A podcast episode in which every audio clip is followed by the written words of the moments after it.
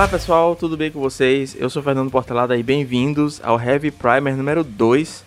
É, senhores, hoje a gente está fazendo um podcast especial e a gente tem um convidado especial, Diego Carves. Opa, boa noite aí, Fernando.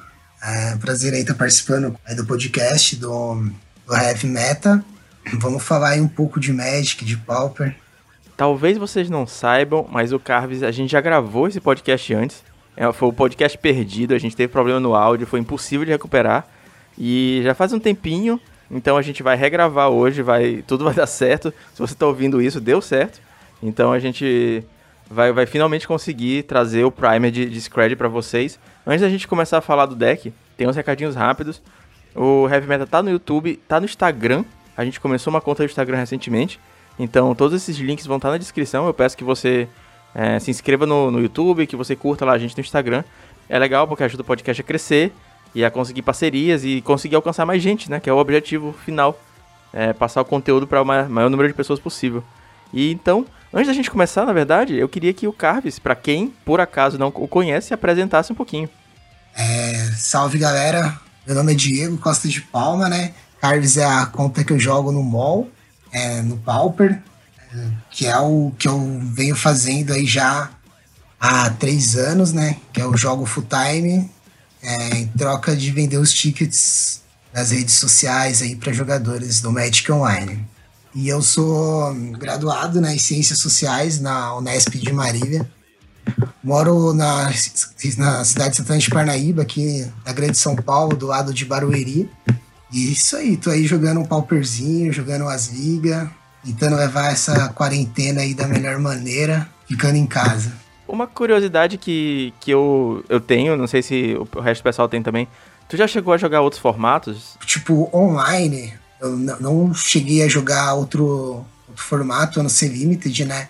É que aí eu, é um formato mais livre, assim, mas eu já fui player de T2, de Extended, de, que é o antigo Extended, né? E jogar os regionais, quando tinha em São Paulo, né? Até 2009 eu joguei, eu jogava o circuito, assim, os regionais, é, na antiga Comics, na Devir. Aí saía por São Paulo aí jogando os regionais. Aí em 2010 eu fui morar em Marília, no interior, aí eu larguei o Magic. Aí eu, eu parei de jogar, né, na faculdade. Aí no segundo ano de faculdade, um cara chamado Carvalho foi morar na República e esse cara jogava Magic. O apelido dele era Carves. Aí ele jogava Magic e foi morar na casa que eu tava. E ele era bem é, socialmente, né? Conhecido como rico. Aí ele foi e tinha altos decks, assim. Tinha os decks T2, uh, tinha um, um. Tava montando Modern. O cara tinha seis meses, tinha começado a jogar Magic. Já tava, tipo, envolvidaço, assim, com vários decks, né? Eu comecei a jogar, fiz uma sociedade com ele. Aí pós-faculdade fiquei com online, ele ficou com físico, ele parou de jogar Magic um tempo, daí tá jogando um desses joguinhos assim de online brisa, nesses RPG assim. E é isso, eu só joguei o Limited mesmo. Aí em 2013, quando eu volto, jogo um pouquinho de T2. Na época o, o deck era um. Ah, era um, um deck Abizan, com aquele rinoceronte que entra, ganha 3, dá 3 no cara um, um, R máquinas lá com um cara que entrava, fazia 2-2 e fazia acho que três tokens, um barra 1, fly. Era um deck bem legal. Aí, explosão de metralha. Aí eu joguei tipo alguns meses e já conheci o Pauper online. Eu já tinha uns amigos que. Um amigo que jogava. Ele jogava na conta é, Charles, Charles Alex, né?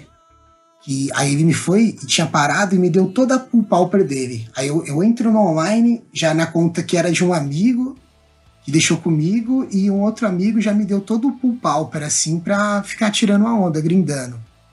Aí eu volto para São Paulo pós-universidade, desempregado, destino do, de quem faz ciências sociais é lecionar sociologia, boa parte deles, né, ser professor. Aí eu optei por, tipo, comecei a jogar o Magic, tava fazendo bons resultados, saquei essa fita de comércio online, vi que virava uma grana bem semelhante a, a ser professor. Aí desde então tô nessa, nessa, nessa vida que vou dizer que é fácil, mas ela evita vários conflitos sociais, em questão de transporte público, de acordar cedo, ir pro trampo, chegar em casa. Não que eu não passe por tudo isso, né? Mas fato de ser em casa e jogando um jogo que eu gosto, é, tô nessa situação aí, vamos chamar de situação, né? Tá indo pro quarto ano e tô pretendo não nem, nem sei se eu quero fazer outra coisa, na verdade. Eu gosto de ficar desse tipo sozinho, eu comigo mesmo e jogando o jogo e dá uma grana até que considerável. Um, são poucos trabalhadores na lógica do Brasil. Pode ganhar três, um pouco mais que três salários mínimos. Eu, com, com, com disciplina, é possível se fazer isso. Mas é, é tenso, é difícil, tem que estar com o field, com a leitura de field em dia, ter mais de um DEX, ter um caixa, que isso no mall é, ele é, de certa forma, elitista, porque o ticket é caro, é, adentrar, não vai ser qualquer deck se você não tiver grana que você vai conseguir montar. É mais ou menos isso. Isso, mas sim, joguei outros formatos, mas online mesmo. Eu só tô no Pauper e eu tenho um, um braço, assim, tipo, um, uma vontade de jogar Modern, mas eu nunca parei para investir. Às vezes, para mim, o, o, menos é mais. Eu prefiro, tipo, continuar no ambiente em que eu tenho a leitura dele, que eu consigo ser predominante, do que toda aquela situação de começar do zero em outro formato que eu, tipo, não conheço as cartas novas. Nem da última edição eu cheguei a ver todos os cards. Tenho que meio que uma, uma preguiça, assim, mas é questão de tempo, sim, eu adentrar em outro formato. Mas eu não vou deixar o Pauper porque eu gosto dessa questão do antigo, de mecânicas antigas, carta antiga, que é de quanto eu comecei a jogar Magic. Não ter Planisnauta também é alguma coisa que que me agrada, eu não gosto dessa coisa de um, atacar o, o jogador ou o planinalto, eu acho isso demais, não, não, gosto. Isso também me atrapalha um pouco com os outros formatos. Gosto do Magic Cru mesmo. Eu concordo plenamente com isso que você falou, do, do Magic mais raiz, é, a questão dos, das, das inovações que a Wizard tenta edição após edição ficar colocando os planos nautas cada vez mais fortes, agora os companions me afastam um pouco também. Agora um ponto interessante que você falou da parte de grindar, da disciplina, de ter a leitura do field e tudo mais. Eu trabalho com produção de visual, eu já comentei isso por aqui, é, mídias sociais e tudo mais. E um dos meus clientes, há um bom tempo, na verdade, é uma empresa de investimentos. E eles têm bastante a questão do day trade, né? A galera que fica operando na bolsa, é, é, operando índice, dólar e tudo mais, moedas. E eles falam bastante sobre isso, cara. Obviamente no âmbito deles, mas eu vejo que se aplica totalmente. Você tem que ter os três fatores em ordem, né? O fator operacional, que é, você tem que saber o que você está fazendo, você tem que entender o, no caso deles a bolsa de valores e no nosso caso o field, né? Você tem que no caso deles o mercado. Exatamente, o, merc o mercado financeiro. Isso, tem que acompanhar tudo, tem, tem que saber ler a, a, análise técnica e tudo mais, fazer é. a, os paranauê dele lá nos, nos, gráficos. Você tem que ter o, o fator emocional em dia, então, você tem que, no caso dele, sempre colocar um stop loss, um stop gain e tentar ver de forma racional como é que você está operando. E eu acho que no, no mall tem muito disso também. Não se deixar levar pelo psicológico. É que no fim, né? No fim a gente é essa máquina homem, né, cara? Esse não é máquina, não é. Não precisa ter a, a, o mecanismo fundamental que é a, a mente, de certa maneira, saudável, né? Se ela não tá, tipo, funcionando diante das coisas, vai estar tá tudo afetado. Tudo ao seu lado vai ser drasticamente afetado. E o terceiro dos fatores que eles comentam muito, ah, depois do, do operacional do, e do emocional, é o fator técnico. Talvez eu, até, eu esteja até me confundindo entre eles, porque eles falam que você tem que, para operar na, na, na bolsa, para viver de day trade, você tem que ter uma máquina boa, né? Você tem que ter uma internet boa, confiável, você tem que estar tá, no meio da operação, a máquina não pode travar, e aí você perde milhares e milhares de reais porque não conseguiu desfazer um clique, não conseguiu sair da, da operação. E no mall também tem isso. Ah, quando eu estava jogando no notebook esses últimos tempos, quando meu computador deu pau, eu perdi infinitos jogos porque a máquina não respondia. Às vezes a bolha ficava grande, começava a travar e tudo mais. Então, ter esses três fatores em ordem, é, ter, ter o fator técnico, o fator operacional e o fator emocional, tenho certeza que, que ajuda muito e que você domina já, já isso há muito tempo, né? É, no, tipo, no caso de. Tipo, voltando assim a, ao mall, assim, ao, ao universo, por um bom tempo eu grindei com o Windows 7 todo casqueira. Mas eu sabia que dependendo a hora, assim, eu não podia jogar de Boros, já me limitava. Eu grindava tipo de Bogos, Stomp, Affinity. Aí quando eu tava com o computador de alguém, ou, tipo, por exemplo, na casa da minha namorada, o PC era o melhor, aí eu sabia assim, não, aqui eu posso jogar de até de Tron, que a partida vai demorar, né? Então, pra falar a verdade, eu sou bem relaxado, assim, com várias coisas. Meu tempo é outro, assim, para as coisas, né? Só recentemente que eu fui a, aderir a um computador bom, e agora eu sei que já me fez falta, que eu já deixei de potencializar o meu tempo de ganho por não ter um computador bom. Isso eu senti nesses últimos. Os, agora eu tô indo pro terceiro mês com um computador novo. Velocidade do número de, de ligas que eu jogo. Antes eu jogava três partidas, eu tinha que reiniciar o computador. Aí o computador para reiniciar era X tempo, até abrir o mall. Aí fora as filas do mall, até achar o oponente, sabe? Aí eu matava muito do meu tempo. Aí agora eu tô dando tem uma profissionalizada, assim, de certa forma, né? E eu lembro quando você botou nos grupos, você trocou de computador e tudo mais. E aí fica uma pergunta: cadê a produção de conteúdo? Porque, é, sem meias palavras, você é líder de troféus há temporadas atrás de temporadas, um dos nomes mais conhecidos do Magic Online, do Pauper como um todo. E eu tenho certeza que toda a comunidade adorava ver você streamando, ver vídeo de, de liga, ver sua perspectiva do jogo. Falei pra, falei pra você, eu tenho. Eu sou de um, tipo, de um tempo assim, bem Cara, como tentar explicar isso? Assim, tipo, meu, meu tempo. Não, as minhas coisas são urgentes, elas são, elas são de urgência, mas eu tenho várias outras urgências, assim, também. Tipo, de fazer outras coisas. Eu briso em estar, tipo, lendo, ouvindo um som, estando com a namorada, vendo uma série, sabe? Eu tenho, tipo, também o, o receio de quanto do meu tempo isso vai ocupar. Aí, esses dias eu fui ver, ontem, na verdade, né? Tava conversando com o Kaique, que é um, um amigo, Kaique Albuquerque, que começou a streamar também recentemente. Modern Pauper é uma pessoa in, incrível, né, lá do, do, Pernambuco, gente boa demais. Aí falando do programa que eu tinha que instalar para ele fazer espelho da minha tela, aí perguntou se eu tinha um outro monitor. Eu falei assim, como assim outro monitor? Eu falei assim, é, velho, um outro monitor pra você ver o chat. Eu falei assim, putz, velho, não dá pra mim fazer isso, tipo, sei lá, eu coloco o celular espelhando na TV, vendo que as pessoas me mandam, Tipo, ele falou assim: ah, não, eu não conheço ninguém que streama sem ter uma, uma segunda tela. Eu falei assim: caralho, velho, que rolo é esse? Aí eu já fico meio cabreiro, sabe? Eu sou, tipo, ah, sei lá, velho, mas eu pretendo sim fazer uma, uma livezinha assim, da, da Twitch, mas algo bem cru, assim. Um, ainda mais agora, na, tipo, de quarentena em casa, né? As coisas que eu, várias que eu amava fazer, eu tô, tô fazendo elas, né? Em casa, né? Evitando o máximo sair na rua só extremamente necessário. Aí, bem que isso possa, pode estar tá me alavancando a questão de conteúdo, assim, né?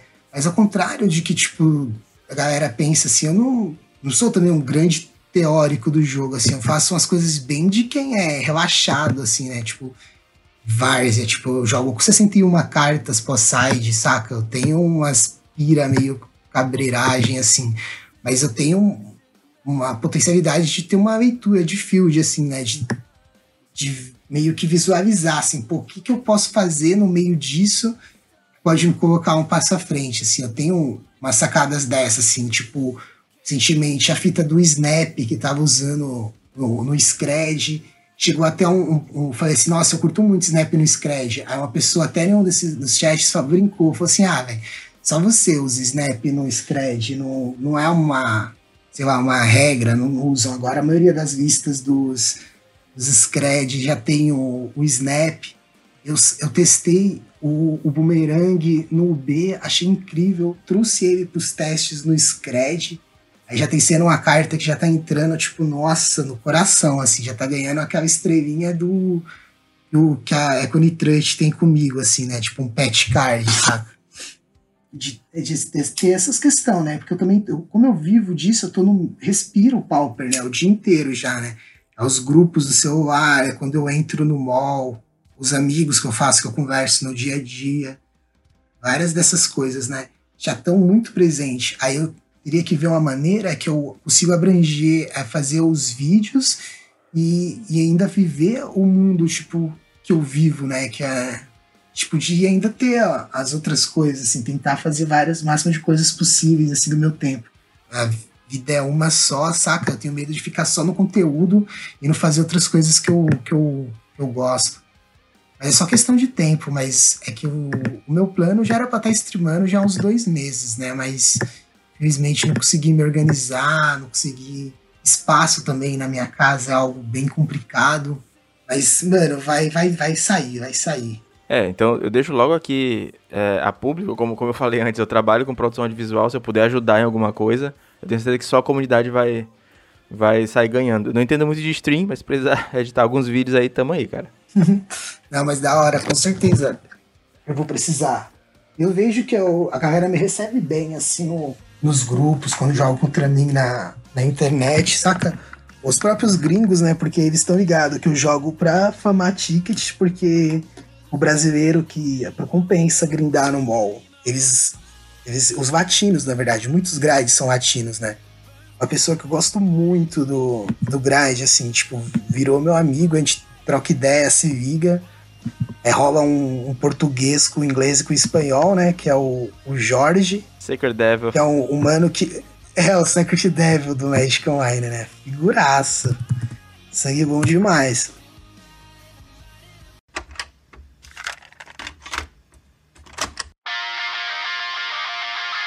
Acho que antes da gente falar do OR Scred e apresentar as listas que a gente trouxe aqui hoje, ambas as listas do Carves, uh, tem que falar um pouquinho da história do R, certo? É, o R ele começou a jogar mais ou menos no final de 2017 e tem um post no Reddit do Kung Fu Trees, que é um jogador conhecidíssimo do MOL. Eu vou deixar esse post linkado na descrição. Ele tá falando toda a história do desenvolvimento e como ele participou do desenvolvimento do R Delver na época. Hoje tá meio sem Delver o deck, mas na época de Gush e tudo mais, era o R Delver. E aí ele fala como é que ele transformou o Mono Blue em o R Fadas em um, em um meta depois do Peregrine Drake. Que quando ele foi banido, o meta meio que mudou completamente e eles trabalharam no desenvolvimento do R-Scratch. Você já estava jogando nessa época, né? Não, eu vivi tudo isso aí. Toda essa. Eu já tinha. Já tava grindando. Na época, já tava brigando lá em cima já. Essa liga que ele estoura com mais de 50 troféus se eu não me engano, fica em terceiro ou, ou terceiro ou quarto dela.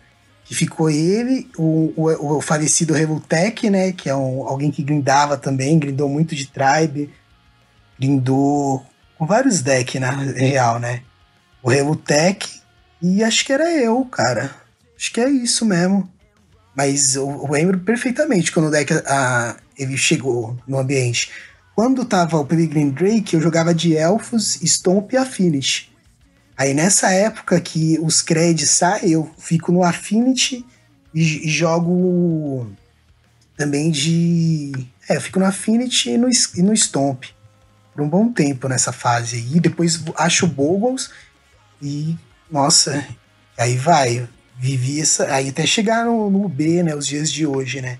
Eu acho legal do Scred que é um deck que foi. Tava tudo lá. Tava tudo lá. E na, nada assim surgiu de muito novo. Teve o downgrade ao Grove Bolas e tudo mais. Mas, pô, o Scred tava lá, os terrenos nevados estavam lá. E aí a galera conseguiu juntar o, o 2 mais 2, né? E fazer um deck absurdo.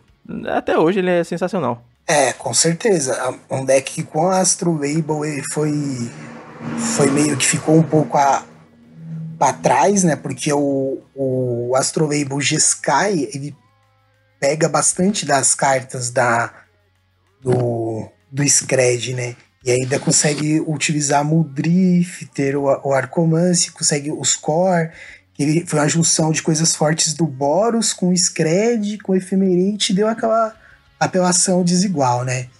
Ele só nesse tempo que ele não acompanhou o ritmo de todos os outros decks. Quando o B sobressaiu sobre os decks como o melhor deck, ele já ele também era um dos decks mais era um deck que levava dor de cabeça pro B. Ele conseguia atrasar a vida do B. O Mono-U também tinha esse, essa, esse, essa força, né? À toa que ambos usavam o Gush, né? Uma carta que foi ser banida, né? É um deck que se, se deixar ele, assim, se sair mais força para ele, é um deck que pode virar um, um deck até que opressor, né? Porque tem cartas muito, muito acima da média no, no Scred. que atualmente, né, que é o, é o Deprive, uma carta muito absurda, com o que existe no formato, Santuário, Ninja, Spell Stunter, o Augur. Olha, são cartas, é uma seleção de coisa muito boa junto, cara. Carta tipo Fire Ice, o Tragic, muito, muita carta, o Bolt, sabe? Muita carta, muita carta legal junto, muita carta de interação forte. É um deck muito curvadinho, muito elegante, gosto muito. E aí, falando muito sobre pot... lista, tem duas listas que você trouxe pra gente. A primeira delas é uma lista que você fez 7-0 no challenge, que é, é um resultado absurdo. E aí, a segunda é a lista que você tá usando atualmente. A praga de quem passa em primeiro no. Eu sempre sou afetado por ela. Passar em primeiro nos stands pra top 8 significa que eu não vou ganhar, né? Mas é, então. E, e a lista que eu tô, comecei a grindar com ela essa semana, que é essa lista aqui que tá com. Que é os dois Brainstorm, dois Dispel, três Fire of Sea, um Ponder, quatro Preordain, dois Bolt, quatro Scred, dois Deprive, três Counter Spell, um Boomerang, quatro Spy Stutter, uma Econitrut, quatro Augur of Bolas, quatro Ninja, dois Tragic Vessel e um Fire Ice main deck. A edição assim diferente, né? Foi a redução da, da Fire Sea por um Ponder a mais. O deck tá bem mid, né? Eu perco uma fada que me dá um ninja, uma, mais uma possibilidade de ninja na 2, que é um começo muito forte. Mas aí eu, eu ganho o Ponder, que é uma carta que me ajuda a pescar land, né? O deck gosta, não, pode, não gosta de ficar perdendo o drop land nos primeiros turnos, né? E eu queria ter mais essa opção, porque a fada, querendo ou não, manipulando meu topo, muitas vezes, ela, mas ela não me dá o draw naquele momento. O Ponder, eu vou olhar, olho as três, né? Pesco a land que tá ali, que eu preciso para nesse turno, né? Pra mim já pensar no turno futuro, já ter um land a mais, né? Pra numa possibilidade de um turno 4 ter duas Spell Stunter, outra Spell Spell Stunter, ou faz um Augur, passa com CS aberto, né? Pra fazer as posturas dos decks, né?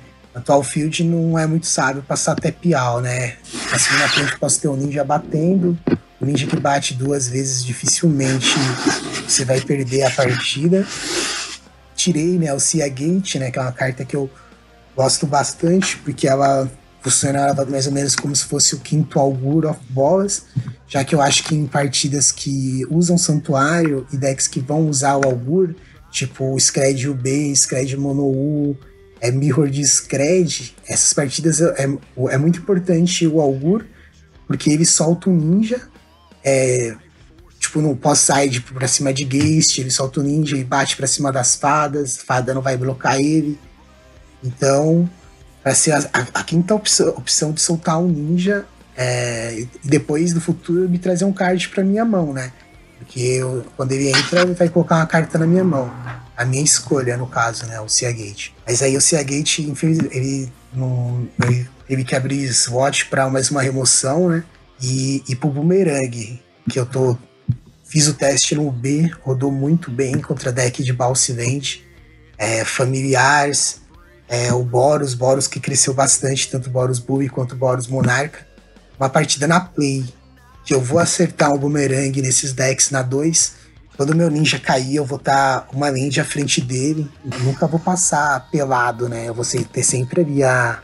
Vou estar tá um turno à frente do oponente, né? E estar tá um turno à frente nas escolhas, né? Mordomia. E o Fariais entrou também é, mais para jogar contra o Boros, tá voltando, muito Boros Bully. O Fariais é uma carta bem versátil, né? Porque, nos últimos casos, ela é um cycling também, né? Um, um tap numa permanente, não para de ataque.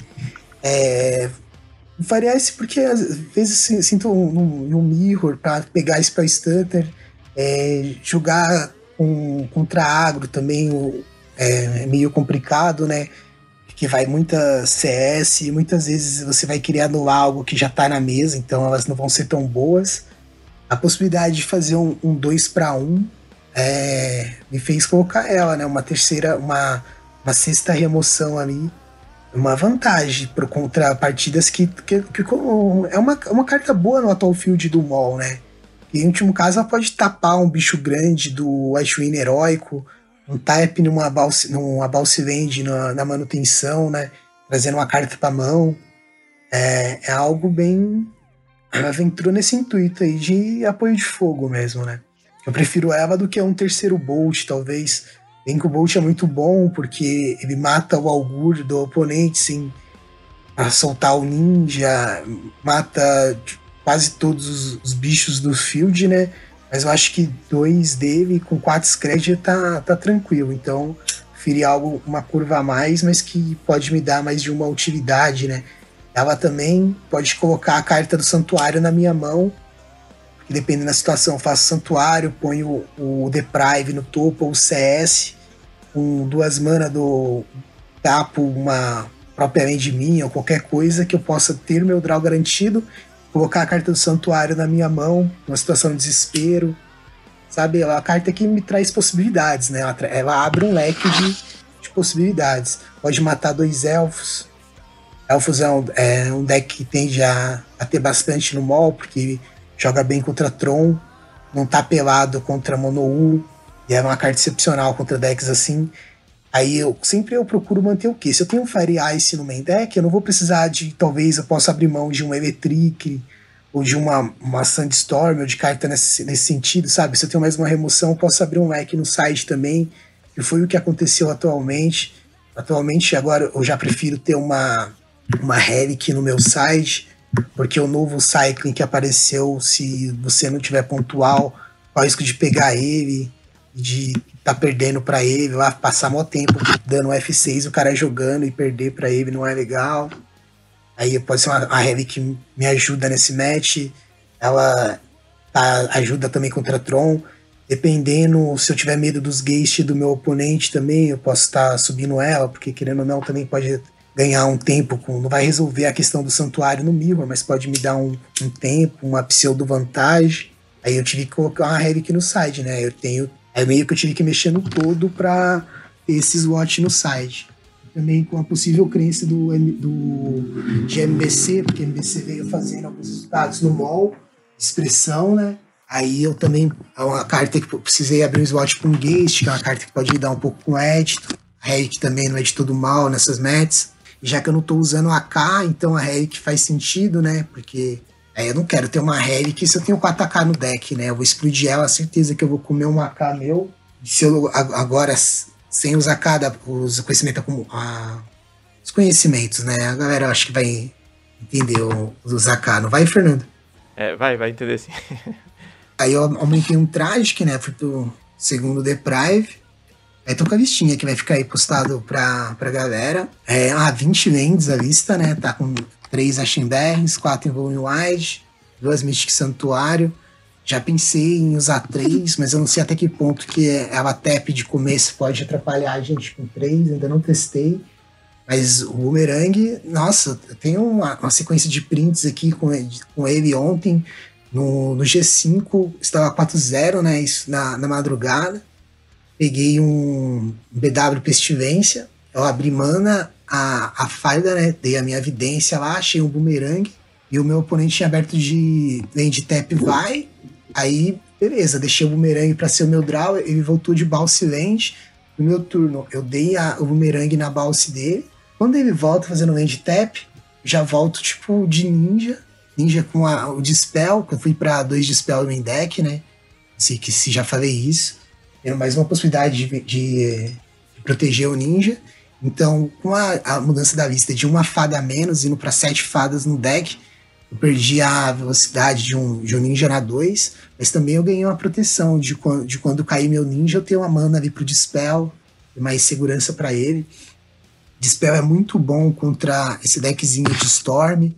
É, parece que não, mas tá, tá tendo, tá se criando no mall pessoas que jogam bem com ele estão fazendo alguns resultados. É, aí eu tive que dar essa, essa atualizada aí. Tô com as duas listas aqui abertas, as duas vão estar na descrição.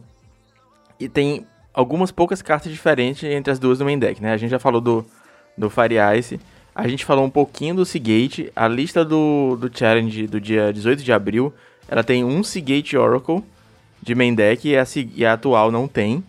E a, a Outra diferença, assim, que assim, a gente tem um boomerang na lista atual e tem um snap na, na lista do, do challenge.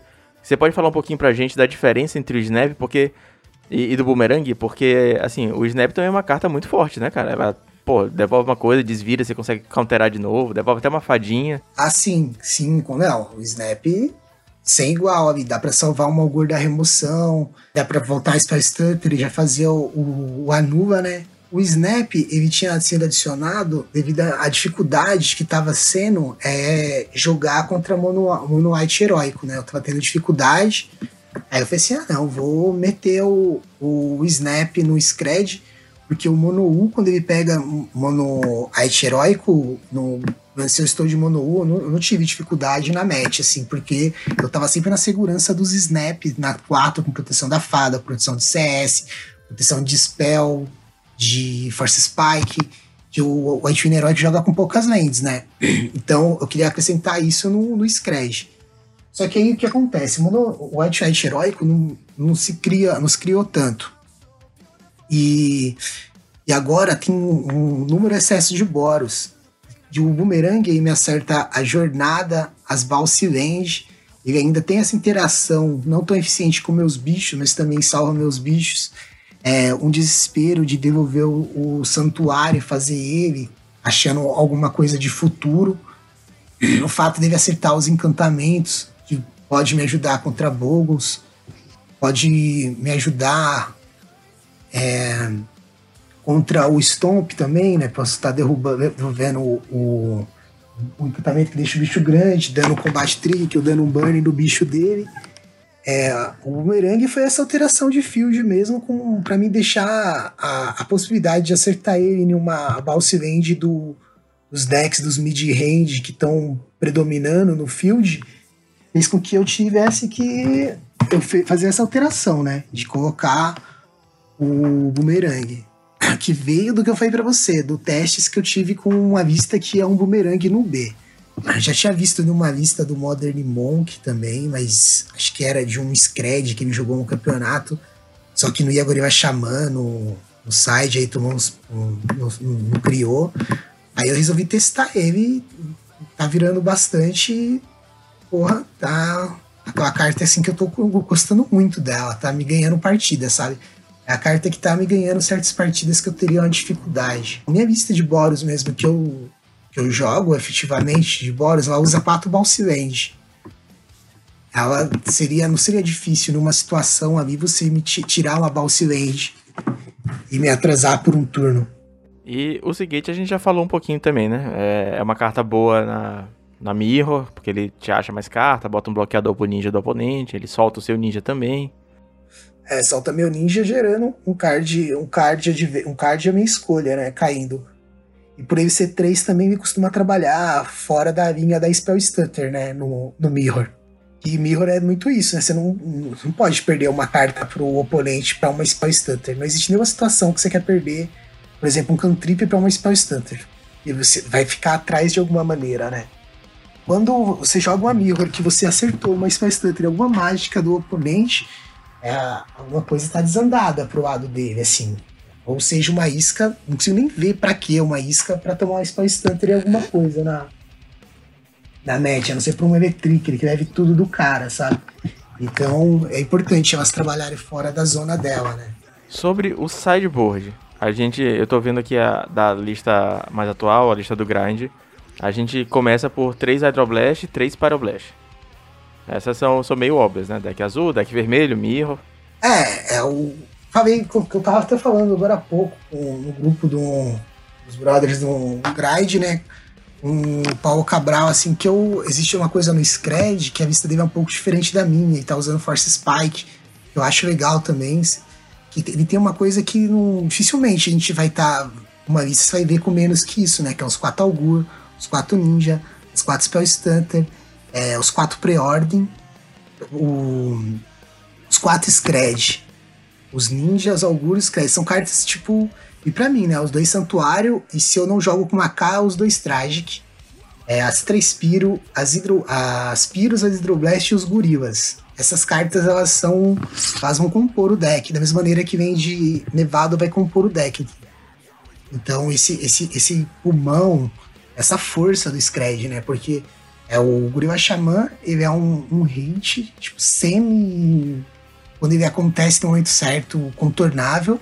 Não tem, dificilmente tem volta. Eu jogo muito de Affinity, eu sei como que é um como ele é efetivo, como o outro deck tem o um medo e como ele vai ratear cartas para essa carta, então vai ser igual.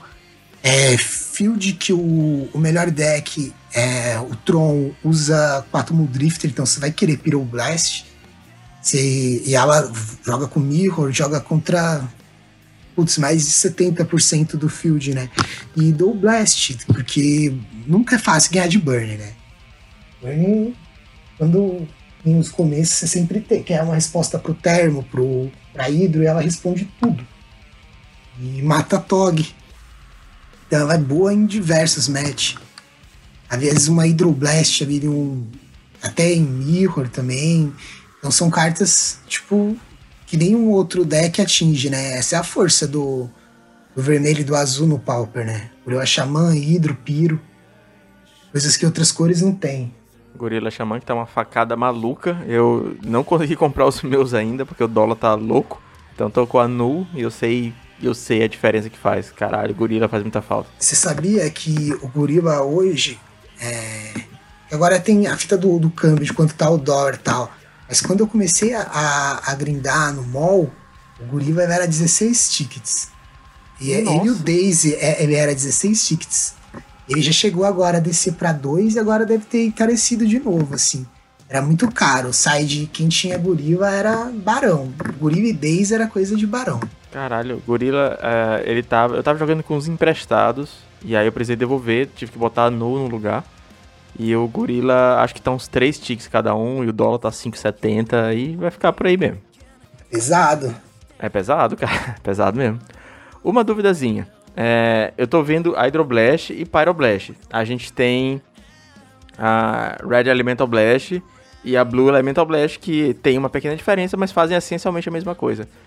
Existe algum motivo específico pelo, pelo Hydroblast e Pyroblast ou é só uma questão de você já tinha, já usava, já já já tava nesse deck assim olhando para o que ele uhum. possui, a única utilidade, talvez a diferença seria para colocar mais uma carta no no grave, num passe para uma Sandstorm, sabe? Sim. E aí com a Hydro eu posso fazer ela em qualquer permanente lá na mesa ou com a Pyroblast, por exemplo. E tá tendo a sétima carta pra Sandstorm no Grave, né? Que é uma coisa bem circunstancial, né? E eu te recomendo, se alguém for jogar no mall, não compre Hydro e Piro não, velho. Piro e Hydro deve ser uns 3, 4 tickets. Red Blast não deve ser nenhum tickets. É muito mais barato. Direto vai entrar, tipo, eu tenho amigo assim da loja aqui de Barueri que foi pro mall, eu já falo pro cara, você vai nem comprar Hydro e nem Piro, porque é uma facada. Melhor você comprar as explosões elementais. Elas vão ser mais barato. Que aí o cara olha lá no, no site lá da Goldfish aparece lá 63 tickets online. Ele já desanima já. E se ele não comprar nem a, a Hydro e nem a Piro, eu tenho certeza que dá uma diminuída, dá uma diminuída boa. Inclusive, como eu falei mais cedo, elas têm uma pequena diferença. E no meu Tron, eu tô jogando com Blue Elemental Blast, ao invés de Hydro Blast, apesar de é, no IRL eu ter as duas. Porque a Blue Elemental Blast ela só consegue dar o alvo na, na permanente que é vermelha de verdade, né? Então, aí nesse caso foi mais ou menos na mesma situação que eu, que eu falei, né? No caso, a única interação nesse deck pode ser numa situação assim, você precisar fazer tipo uma piro, alguma coisa desesperada para ter a sétima carta da Sandstorm, né? Nesse caso, acho que se você tiver acesso a piro e hidro, né? Por, ter, por existir essa possibilidade, mesmo que mínima, mas ela existir, né?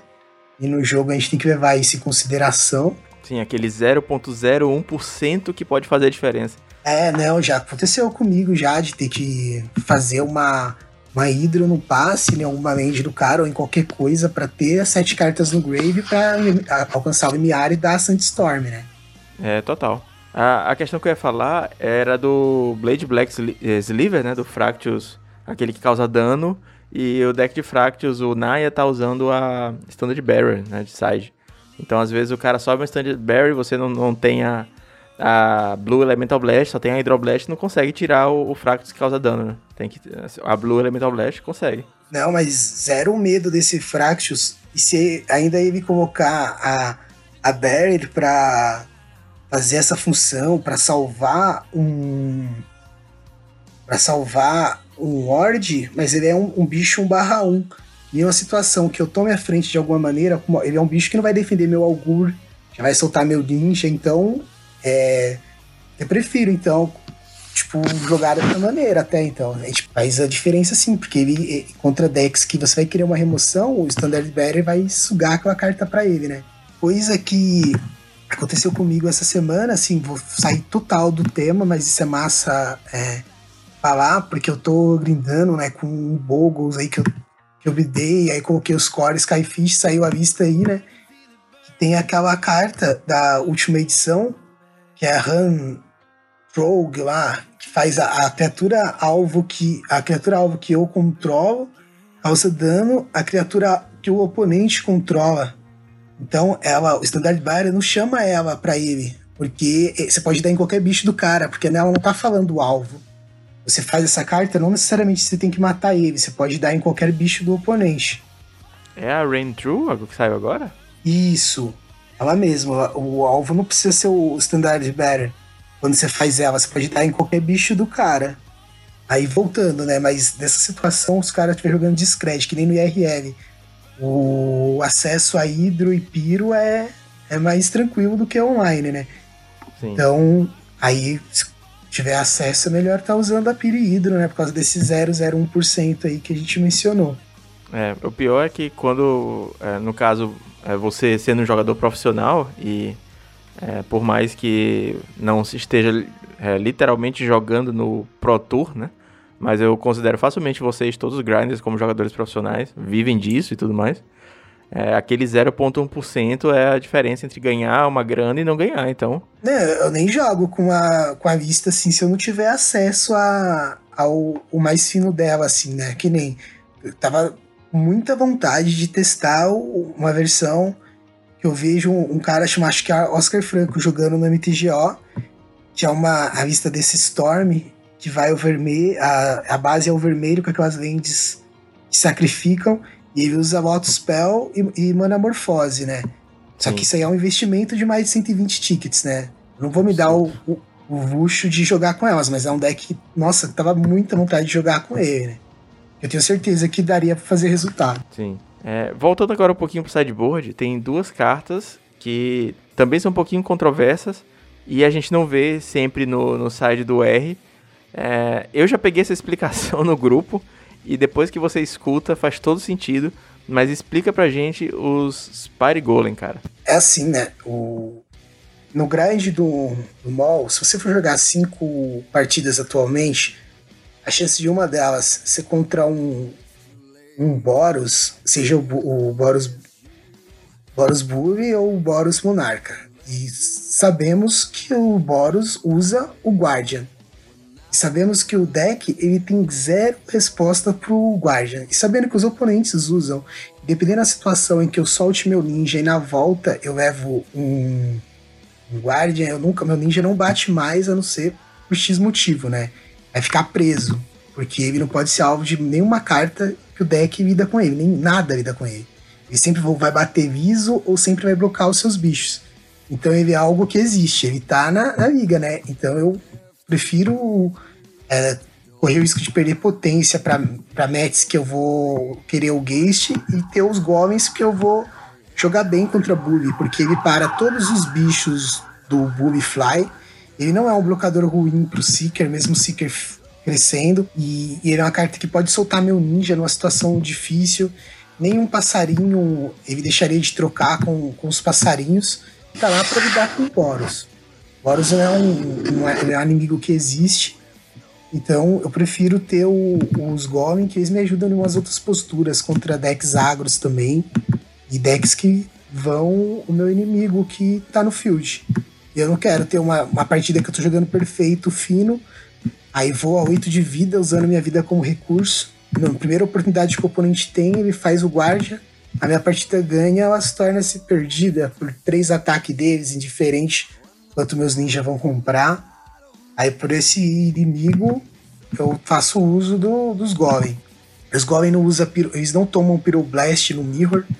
Mirror de Scred, é, de uma Scred, o oponente costuma tirar a Scred e ficar com os Bolt, porque os Bolt dá a possibilidade de ter na cara. se esse oponente fizer isso contra mim, eu vou ter um, um bicho que só vai morrer se ele der block depois dá mais uma um burn.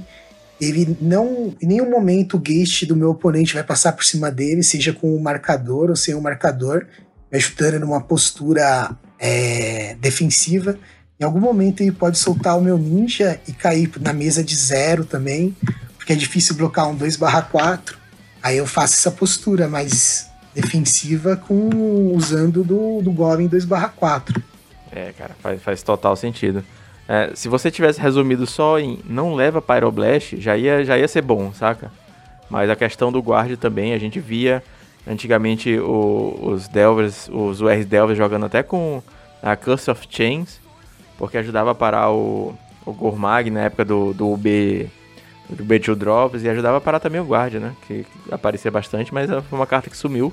E o Sparigoli tá fazendo bem essa função de, de segurar o Guardian do amiguinho também. É, eu sempre penso nessa carta, porque eu, eu não gosto de ir na lista, por exemplo, tá até conversando com o Igor Coelho, né, que é o Alien Zone lá do, do MTGO, que foi que tava usando aquela carta que cada jogador devolve uma criatura. Pra que, dependendo da situação de jogo, ele tenha pelo menos uma resposta para ele, sabe? E aí, no caso, por exemplo, entre a Curse e o Golem, a desvantagem que ambos o Augur não pesca, né? Porque se o Augur eles estão no topo, eles, ela vai falhar. Mas o, o Golem me traz a vantagem em outras matches também, porque um, um Fly 2/4 é de se respeitar, né? Total. E que entra quase de graça, né? Se for no late game, pô, sensacional também. É, ele cai por duas mana ali. Porque geralmente você dificilmente você vai, por exemplo, fazer três mana alguma coisa com deck. A não ser que você tava jogando contra o tech de counter você quer fazer sua traje que é vir na segurança pro cara não desvirar, sabe? Então a partida se estende, né? E se estende. O R-Scred tá longe de ser um deck tempo, né?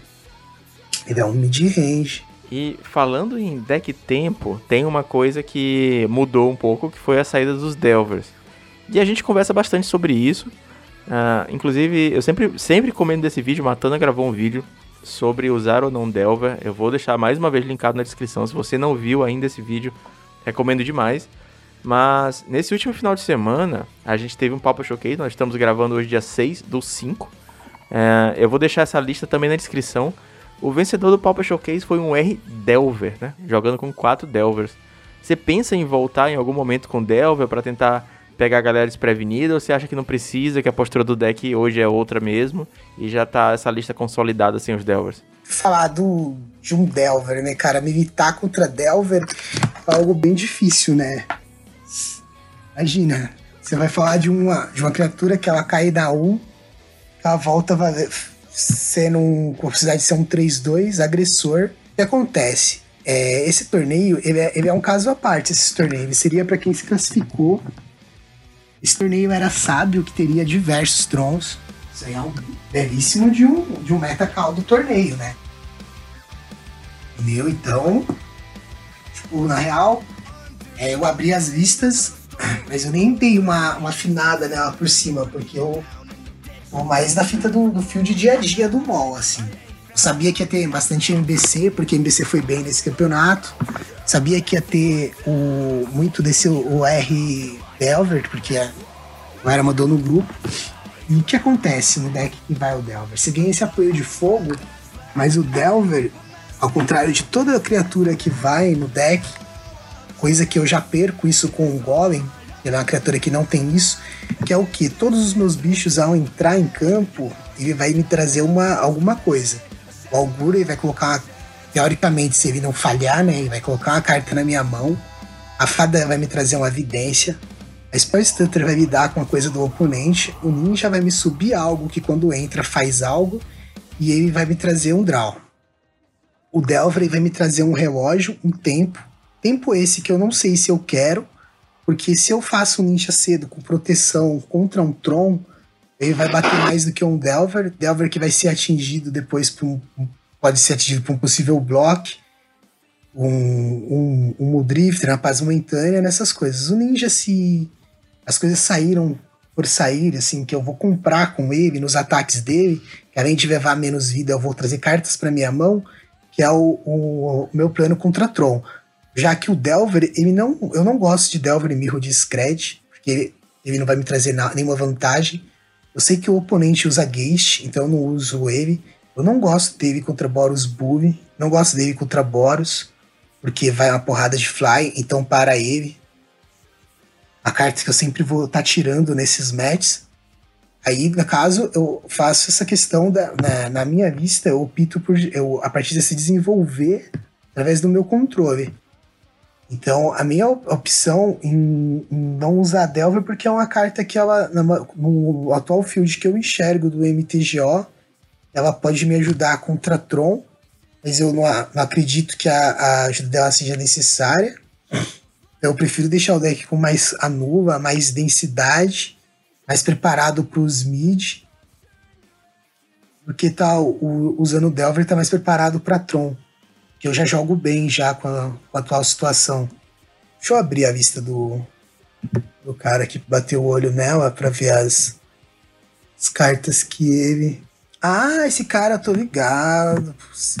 Esse cara conversa comigo no. O cara que é ganhador, a gente troca ideia no, no, no Magic Online. Então, por exemplo, olha o torneio que ele foi jogar. Nesse torneio, eu abri mão de, de snap, de boomerang, seja qualquer balse que tenha no deck, porque ele jogou com, com jogadores que jogariam esse campeonato. Que não teria é, Icewind heróico, ou, qualquer, ou Stomp, ou coisa que precisasse jogar essas coisas.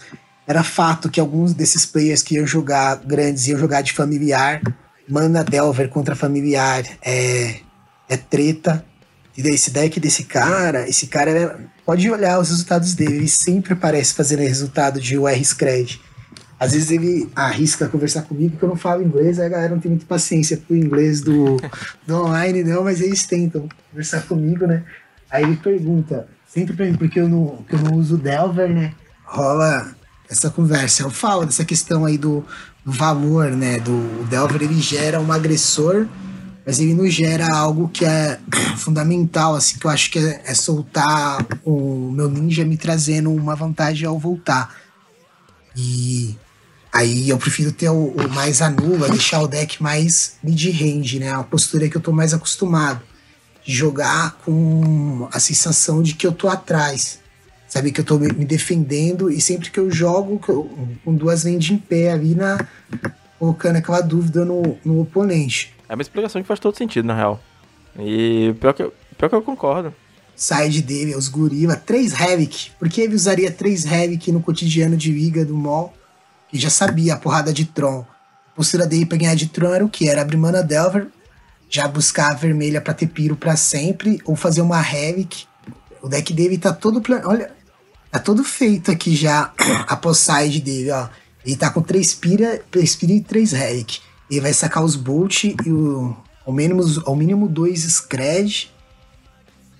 E vai entrar de, de seis cartas as Piro e as Havoc contra Tron. Vai entrar com seis cartas. Vai para cima e vai debulhar os Tron. Pode crer. É isso aí. Foi preparado. Deu certo, né? Pelo visto, o cara, o cara ganhou o showcase aí. Ó, olha como o campeonato de Metacal, Vênus peruano, que ele não solta por nada é, o Boros, que é o, o Vênus peruano, ele jogou de, de Red Deck Wings. E eu gostei bastante dessa lista dele, na real. É, até comentei no podcast que ele subiu a quantidade de burn, né? Tirou um, tirou um bichinho para subir mais burn, eu gostei, achei legal. É, eu gosto de essa questão dos 10 burn, né? 10 a 12 burn. Sucesso. É um torneio completamente à parte, né? É uma, é uma bolha do, dos outros camp, né? Do dia a dia. Ah, e parabéns pro Lindoso aí. Perdeu, fez semifinal desse champ. Gente boíssima. Lindoso, já inclusive eu conversei com ele, ele é ouvinte. Tô tentando convencer ele a gravar aqui com a gente, mas ele, ele fala que ele é tímido e ainda não, ainda não, não quis vir. Isso, velho. Presenciei esse rolê aí. Falei pra ele esses dias. Eu falei, eu falei assim, ô, oh, mano, ele fosse meio tímido. Eu falei assim, caralho, velho, mas você não vai falar sobre algo que você não domina, cara. Você vai falar sobre Magic, o field do mall que você tá aí todo dia, tal, tal, tal. Aí vem e fala assim, pô, cara, eu nem conheço o field do mall. Eu falei assim, nossa, cala a boca, Lindoso. Como você não conhece o field do mall, velho? Você grinda todo dia no bagulho, velho. Você tá. Você vai falar que você não, não conhece o bagulho, você vai falar sobre Magic, cara. Quebra essa timidez aí. É até uma militância pra você aí. É isso aí. É, a galera fazia campanha em hashtag Lindoso no Heavy Metal. Lindoso no Heavy Metal. é, e o Lindoso ainda ele é nordestino. E eu também sou aqui do Maranhão. E aí eu tava, eu tava inclusive querendo gravar com o Grinder do Nordeste pra gente ter essa perspectiva de jogar Magic onde, fora do polo, saca? Fora do polo de Rio, São Paulo, do Sul. E é massa, pô. Windows é funcionário público, mano. e grinda, é, e grinda na, quando tá em casa de boa. É isso aí. Nossa, joga muito, não, o cara é... Não, o moleque é foda, velho. Torneio grande, assim, de... acho que nenhum brasileiro é tão constante quanto ele em torneio grande, assim, não falando de Pauper no Magic Online. É isso aí, a gente já falou bastante da lista, já subiu o hashtag Lindoso no Heavy Meta. Acho que tá na hora da gente começar a falar um pouquinho das matches do R.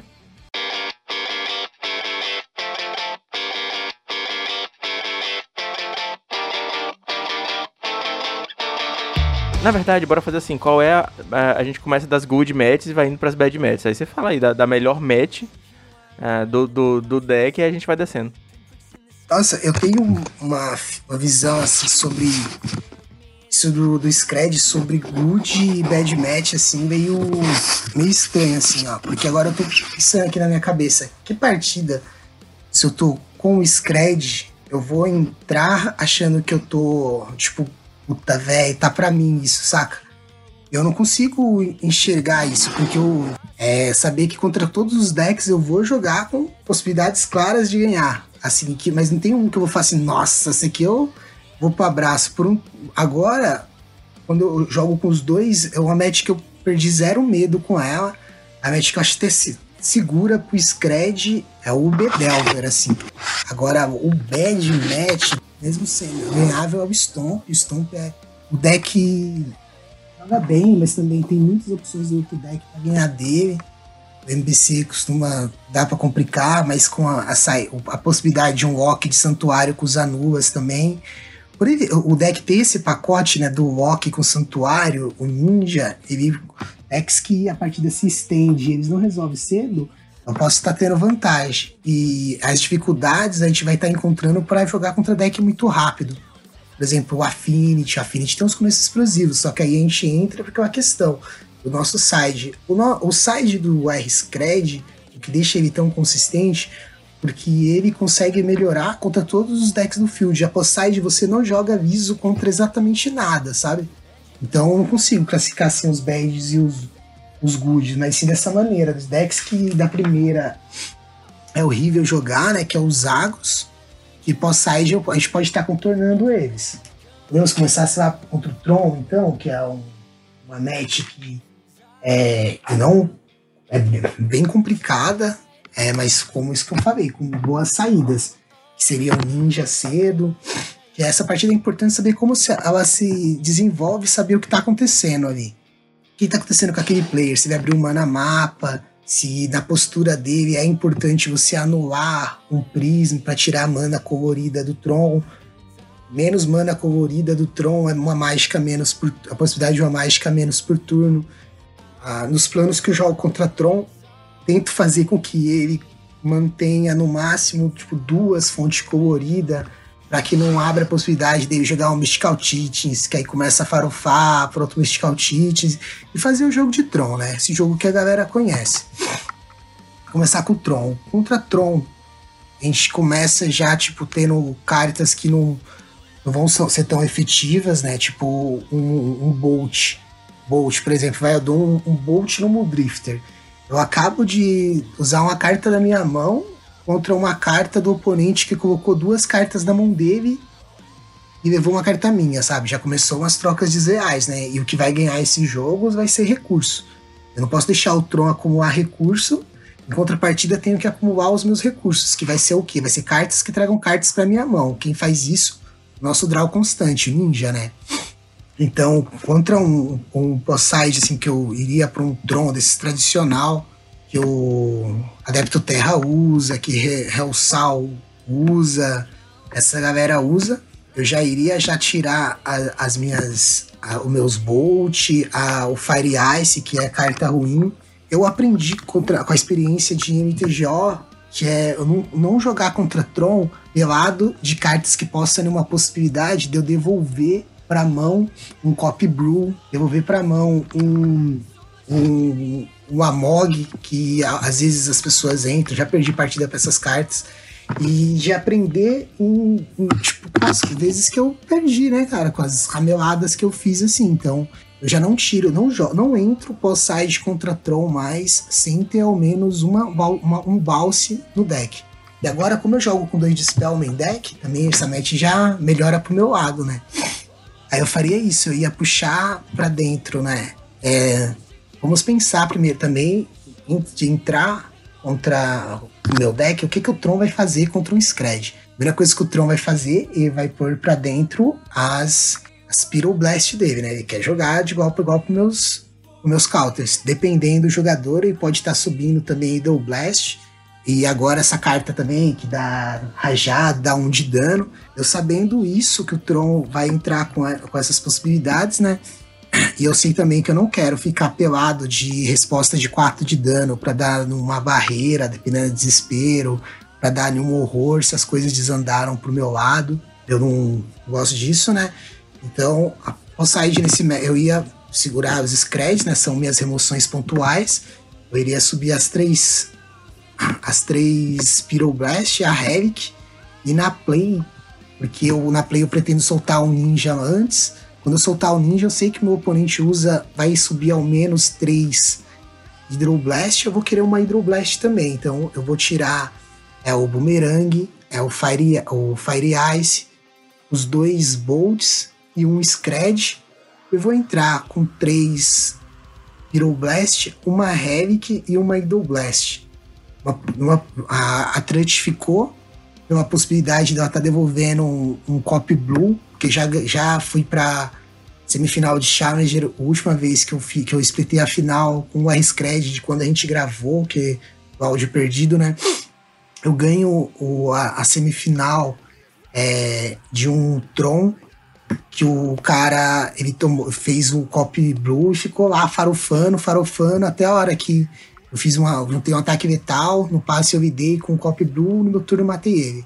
A que é uma carta que também ajuda na postura, porque se ela tá ali parada e você tem os counters abertos, não corre risco de você estar tá tomando um, um Mystical Teachings, a não ser que o cara já tenha como jogar o Mystical e já recapitular. Se ele faz isso, ele pode cair no conto do Anula.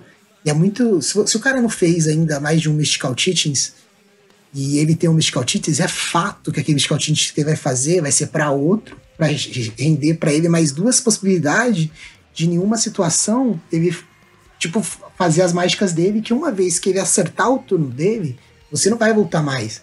Porque se ele acerta o turno dele, quer dizer que ele deu um pulse, que voltou um drifter, ou ele acertou um flicker, saca? Essas coisas elas não podem acontecer nessa partida, porque é aí que eu falo, que é você entender como que a partida se desenvolve como que vai ser o jogo do Tron.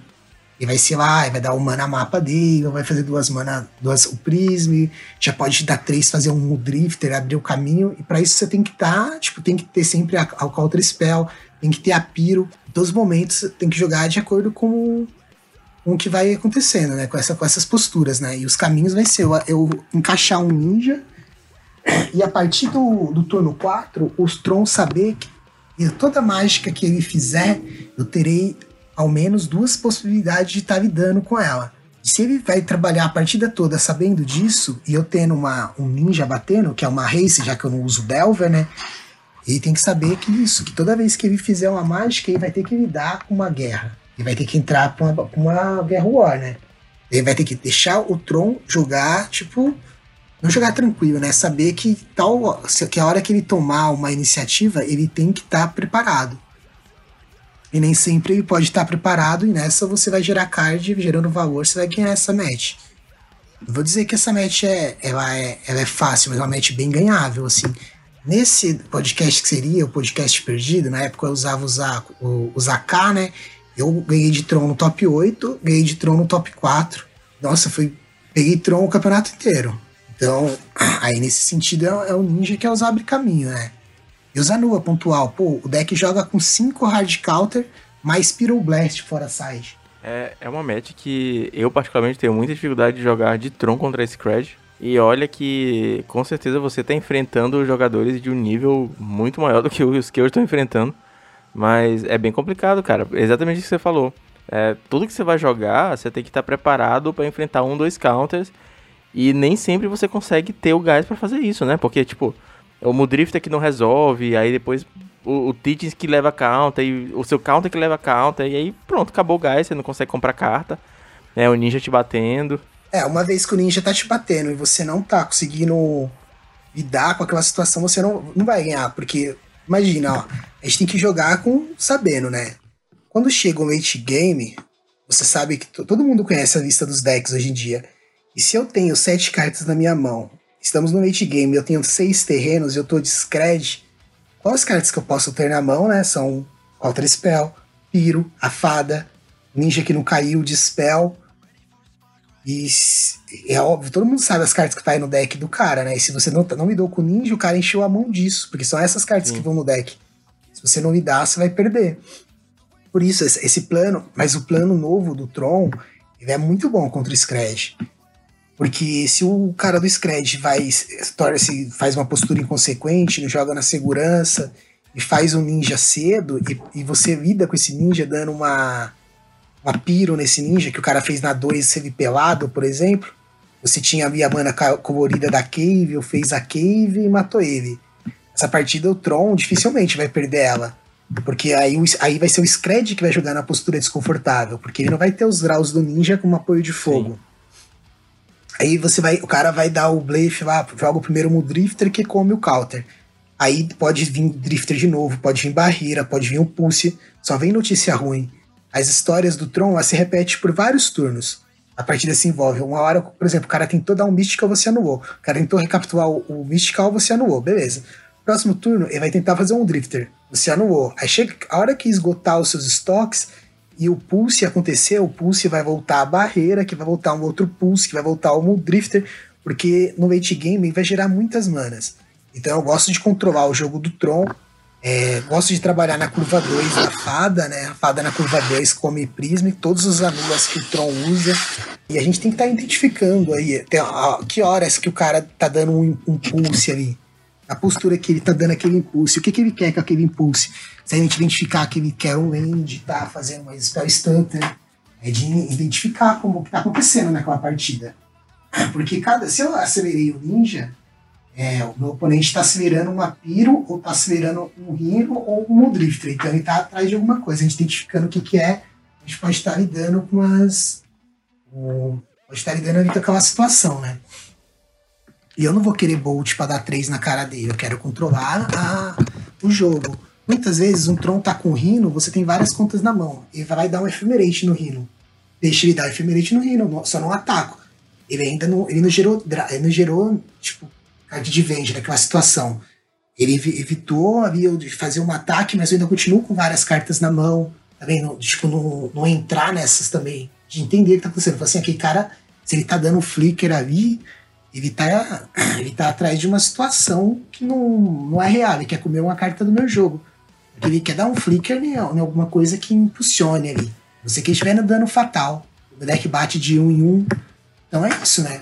Esse é o que tá acontecendo. Opa, a gente chegou aqui na metade do programa. É de fato um programa de duas horas hoje. Então, se você chegou até aqui, eu preciso te lembrar de se inscrever no canal do YouTube. Custa zero segundos para você e me ajuda a continuar fazendo conteúdo por aqui. Dá uma olhada lá no Instagram, instagram.com/barra heavymetapauper. É o arroba heavymetapauper no Instagram. E não esqueça de sacar também o podcast. Esse episódio tá saindo primeiramente no YouTube, mas a gente tem um podcast, tá no Spotify, tá no Anchor, tá nos agregadores. Muito obrigado pela sua atenção. E é isso aí, continue com o episódio.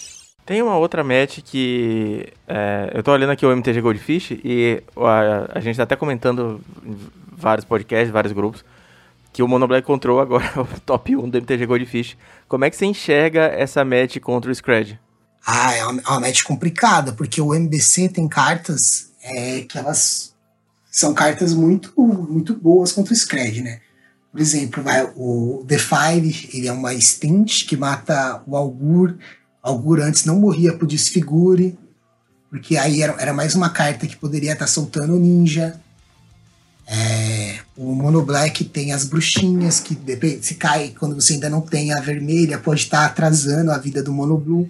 Tem o Monarca, que se, se, muitas vezes o MBC faz as, as palhaçadas dele, encaixa um monarca, você não consegue voltar, você vai tá, pode estar tá perdendo. Tem isso, é uma partida complicada. Só que aí também tem os nossos prós, né? A gente tem remoção para praticamente para todos os bichos do deck dele, nem o bicho dele é intocáveis.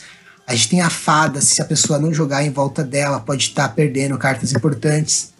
Eu tenho postura de o Sign Blood do oponente, dependendo da situação de jogo. A maioria deles eu anulo, porque eu penso naquilo, quais são os dois draws que ele pode estar dando, que tem no deck dele, que é várias encrencas. É, perde muito gás o deck também. Perder um Sign Blood é, é, complicado demais. E eu tenho, tipo, eu tenho cinco hard counter no meu deck. Eu tenho o pacote Tragic e o pacote Mystic Santuário. Se eu me dar, se eu, a partir desse estender, tipo, na minha curva 2, um CS, ali na minha curva 3, ele fez o bicho, pode ter seu rato. Aí eu tenho a minha vermelha ali, eu tomo o rato, mas mato o rato dele sempre jogo na segurança do CS, da, nas trocas de um para um.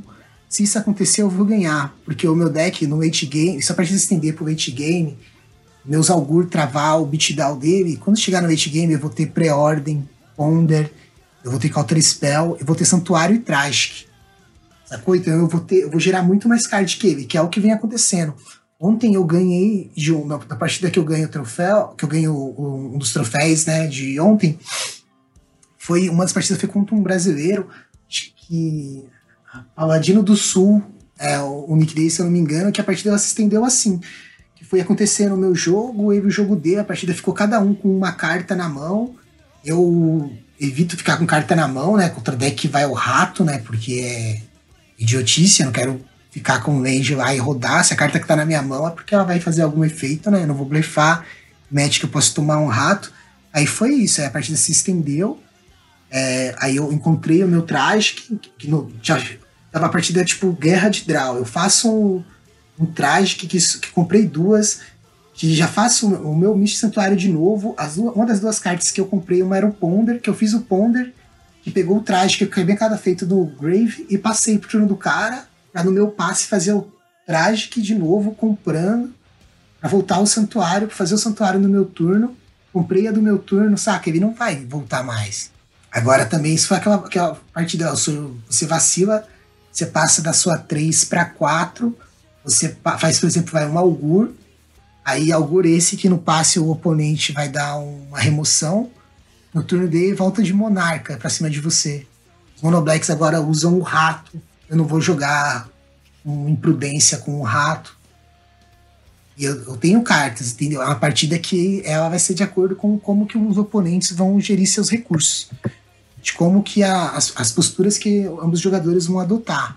Entendeu? Eu não vou falar para você que eu vou chegar e vou deitar nos, nos MBC, porque eu não, não vou estar tá faltando com a verdade. Mas eu não vou falar também que o, o MBC vai pegar o Scred e vai desmontar. Posso, podemos dizer que o MBC consegue jogar bem contra um Scred, mas se ele não conseguir ter as respostas pontuais pro Santuário e pro Tragic, e se não lidar com o Ninja, ele vai perder. Isso é fato também. Essa questão que você, que você falou de chegar no late game, fazer uma guerra de draw, uma coisa que eventualmente eu sinto isso também, cara, porque você vai jogando as remoções, você vai jogando os counters, o MBC vai jogando as remoções dele nos seus bichos, mas eventualmente você vai ter comprar cantrip, vai manipular o topo e vai acabar saindo na frente, né? Então eu acho que o Mono Black é um deck massa, mas é, infelizmente ou felizmente, não sei, dependendo do seu ângulo de vista, falta um pouquinho para chegar é, no Tier 1. Preordain, Ponder, Brainstorm são cartas muito, muito fortes para pra Signing Blood bater de frente, né? Foda, mas o, o MBC ele tem uma, uma questão do que? É um deck que ele tem as, uma, remo, diversas remoções pontuais que, e tem cartas que se a partir dele se envolver da maneira que ele, que ele estende, por exemplo, vai, por exemplo, contra um agro, ele faz lá o pântano dele, o agro faz um, um bicho e, volta de édito. No turno 3 ele faz um rato. No quarto ele encaixa o, o, monarca e vai ganhar diversos decks. O deck que não lidar com isso vai estar tá perdendo. Aí tem o que? Tem a galera que tenta o BR, que é um, um mono black que ganha uma porrada de land tap, mas ganha o um pacote Piro e Gorila Xamã. Pacote Drill Blast. é um deck que falta um pouquinho para ele subir, mas é um, deck que tem muita carta, muita carta forte junto, né? É o que falta realmente seria mais um, uns cantrip mais eficiente, assim. Porque se você foi você e um outro deck, vai você e o Scred para um late game de que os dois ela tem a possibilidade de comprar. O Affinity vai para um late game e pode comprar um tambor, uma carta horrível. Dependendo da situação, Batracoid, que é um do dois, é uma, uma carta horrível. Você vai pro Scred. O Scred compra um Ponder, que pode colocar um Augur na mão, que pode colocar um Traje, que pode colocar um CS, pode colocar um Deprive. Se você for pro, pro late game com esses decks sem ter apoio de fogo, tipo Race, os 4-4 batendo, a chance de você tomar uma virada nesse deck é muito maior. Porque tem turno que ele vai comprar quatro cartas, assim, com um santuário, com os rolês. Então, é uma partida que ela seria de como ela se desenvolveria. Essa é uma match que a gente já pode começar a falar também, né? O Affinity é, é uma match complicadinha, cara. Eu, eu não tenho tanta, tanta experiência para falar, mas eu não tenho tanta facilidade quando eu jogo contra Affinity de Scred, não. Não, não. O, o, o Affinity também né, é um outro deck que eu gosto de grindar com, com ele, porque não existe nenhuma match que você vai entrar você sabendo que você, tipo, mano, não tem como ganhar essa partida.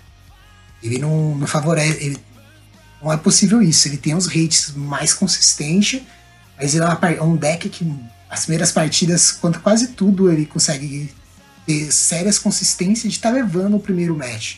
Pode é o que vem depois. Mas vamos, o, no caso do, do Mono Black, por exemplo, eu ia só de, de chaval, que eu, qual o plano que eu estaria fazendo com essa lista que eu, eu joguei, ou tô jogando no carreira da semana. Ficaria tentado a pensar assim, assim, o que, que eu preciso lidar dele, né? Nessa questão. Só que uma coisa que eu venho pensando muito contra a partir da MBC, os MBC todos, assim, que eu venho enfrentando, eles entram com aquela carta que descarta duas ou um artefato.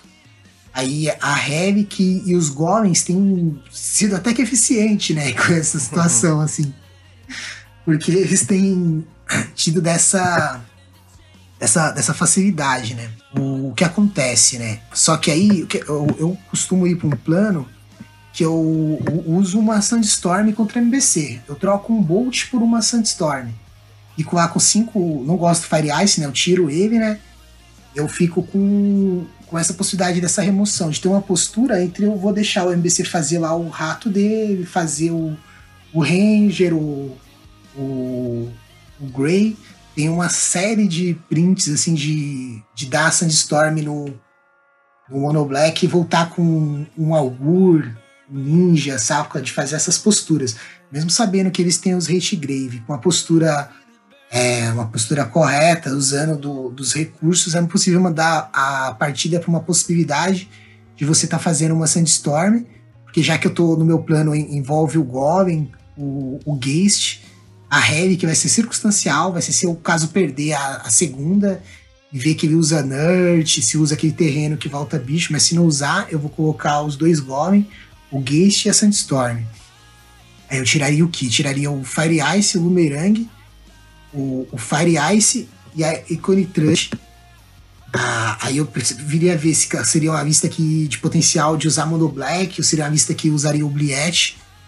Aí, aí eu estaria tentado a, a deixar o Econitrust, só que eu gosto dos, dos, dois de spell, porque é fato que o Mono Black vai usar o aquele édito instantânea, ou vai, tem The, Fire, que tem um, ao menos quatro no deck, que é uma das melhores remoções do deck. Não vou tirar contra spell, gosto delas, não vou tirar o Gur, não vou tirar Ninja, nem Spell Stutter. Essas são cartas que nem um match eu vou tirar um Ninja, contra nenhum deck, que eu vou fazer a, a tirar ele. Às vezes, se eu vejo que eu vou pensando em tirar um cantrip, tipo um pré-ordem, eu nunca vou tirar um pré-ordem contra nenhum deck. Se eu tô tirando pré-ordem, parece que eu tô tirando chances de comprar o que eu coloquei, que é quem manipula o topo. Vou partir desse raciocínio. Aí, a, no, caso, no caso dessa simulação, eu tiraria com o Nitrante. Entraria com o Stone com Geist, os dois Golem e a Sandstorm. Tiraria um Bolt, o Fire Ice, o Boomerang e a Trut e jogaria né, com essa dessa formação assim. Isso não em uma play. Porque o, o Golem, ele para todos os bichos 2-2 do, do oponente, dá pra gente tra travar a mesa numa situação. Não come os, os éditos como come o, o mas a gente joga numa postura de segurança, sempre tendo as duas mágicas pro Counter Spell. É, as fadas para tá. Ele saber que toda vez que ele arriscar algo, ele também tem que saber que vai ter que ter a remoção para Spell Stutter. Isso é importante. Você não pode também saber que o, o Mono Black ele tá recheado de, de remoção. Também você não pode ser inconsequente jogar uma Spell Stutter assim do nada, sabendo que a, a partida vai ser a hora que você soltar os ninjas. Então, por isso que eu te falei, eu não ligo em ser uma postura control. Eu tenho um CS, meu oponente tá fazendo um rato. Eu tenho, tipo, ali a remoção. Eu não, não ligo para aquele rato, eu vou tomar aquele rato, vou ficar um turno com meu draw, mas eu vou continuar com meu counter spell, com minha coisa que não vai deixar, sei lá, eu tomar um, um monarca. Monarca no Mono, Black é diferente do Monarca no Boros, por exemplo, que às vezes o Boros deixa o Monarca contra o Fadas, toma Fada e perde ele.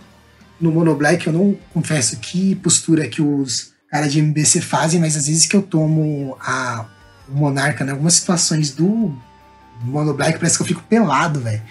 E o cara comprando duas todo turno lá, com deck que só vai remoção, as coisas desandam. É, vejo o Mono Black usando aquele Spectro 2-1. Muita carta boa. É bom, cara. Se cai é complicado de tirar. Nossa. É, só que aí ele funciona mal com as bruxas, né? Eles não têm sinergia nenhuma, a bruxa é, e ele. verdade. Então é isso que é foda. E a bruxa é uma, uma carta muito boa nesse match. O Rato Ninja também é um hate pesadíssimo. Então, por isso que eu falo, é uma match que, tipo, meu, você tem que estar tá ali, sabe, saber jogar ela. Você não vai pegar o Scred e vai deitar nos NBCs, os NBCs não vão pegar os Scred e vão deitar neles, sabe? Sim. A match interessante se jogar até. A gente tava falando do, do Affinity também, aí a gente pode passar para ele. Uh, a, com o Gorila as coisas ficam bem mais fáceis, né? É, o Gorila, mas é, também a gente não pode só depender da segurança do Gorila, né? Se a gente ficar mas é claro que um gorila abre caminho, né? E saber que o deck, em alguma situação que você fazer um cantrip, quando o cara passa tap e, essa, e esse cantrip tem a possibilidade de achar um gorila, você tem na vermelha, é, é muito caminho. Ah, já cansei de, nossa, velho, de apanhar de gorila, mas também de bater com ele, né? Como que acontece? Como que o, o, que o Affinity costuma ganhar desses decks do Scred e do rolê, né? Vamos falar do Affinity, por exemplo, que o Windows jogou, o Affinity do Windows. Que os bichos que vão no deck são todos bichos encorpados. Que é a, a é serpente, é a Tog, é o, o carapace lá, o Forge. E são esses, né? são 15 bichos. Essas três cobras, quatro Mir, quatro Forge e quatro Tog. Se ele começa de mana artefato e cai um 4-4 na 2, sabendo que todos os nossos bichos ele é, ele é um nossa única remoção pontual para aquele elfo vai cair quando você tiver quatro lentes, contando que esses quatro lentes não pode ser uma um santuário. Então é um deck que ele traz diversos bads pro, pra gente, né? Que aí que seria o todos os bichos deles, a gente só consegue matar eles através de anulação ou com scred a partir do turno 4 se ele faz, ele tá na play, faz um 4-4 na 2, a gente vai ter que rebolar ali com a Balse, tá fazendo isso, né? Eu, aí que os, os gorilas, numa situação, vai diminuir o poder daqueles bichos, vão ficar 2-2, ele não vai fazer mágica, você come o. gera. Nossa, é um hit pesadíssimo, né? Mas é a primeira match, é bem possível do Affinity estar tá, assim ganhando, mas também o, tem que acontecer. Se que a gente na play, fazendo, podemos uma fada, um cantrip, a gente trabalha dois com counter spell a gente tem essas situações. Esses affinities novos aí, é, como ele vai serpente, vai a tog e, e o que, que eu ando fazendo contra ele, né? Eu ainda gosto da, da Sandstorm, né? Que ela mata esses bichos tudo. Só que o que acontece? A Counter Spell, pra mim, nessa, nessa match, ela não. Ela, o Deprive, além do Deprive, às vezes subiu o end meu, deixando meu Scred menos potente, numa atual possibilidade de turno 4 e pode estar tá tirando um land meu e eu, meu scred não dá mais 4, dá 3. Essas variações eu prefiro ter as três Pyroblasts que vai matar a cobra no meu deck.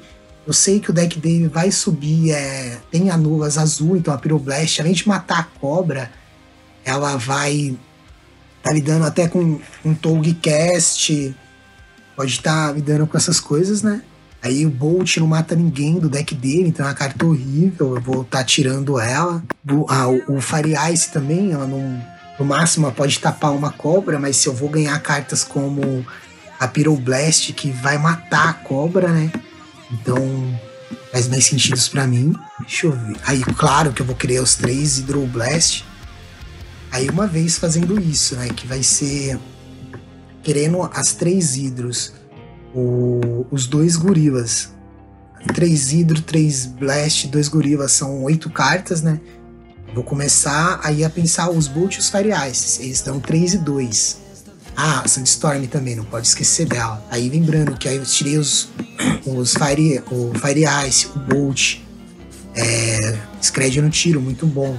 Aí eu vou reduzir Counter Spell, porque os bichos dele agora eu, eu vou trabalhar diferente com a base deles. Só o Elfo que vai ser meu, meu inimigo pontual. Aí eu vou reduzir um, dois CS e um, e um Deprive. Eu vou jogar essa partida com um CS e com um Deprive no side. É, vou tirar o, o Boomerang.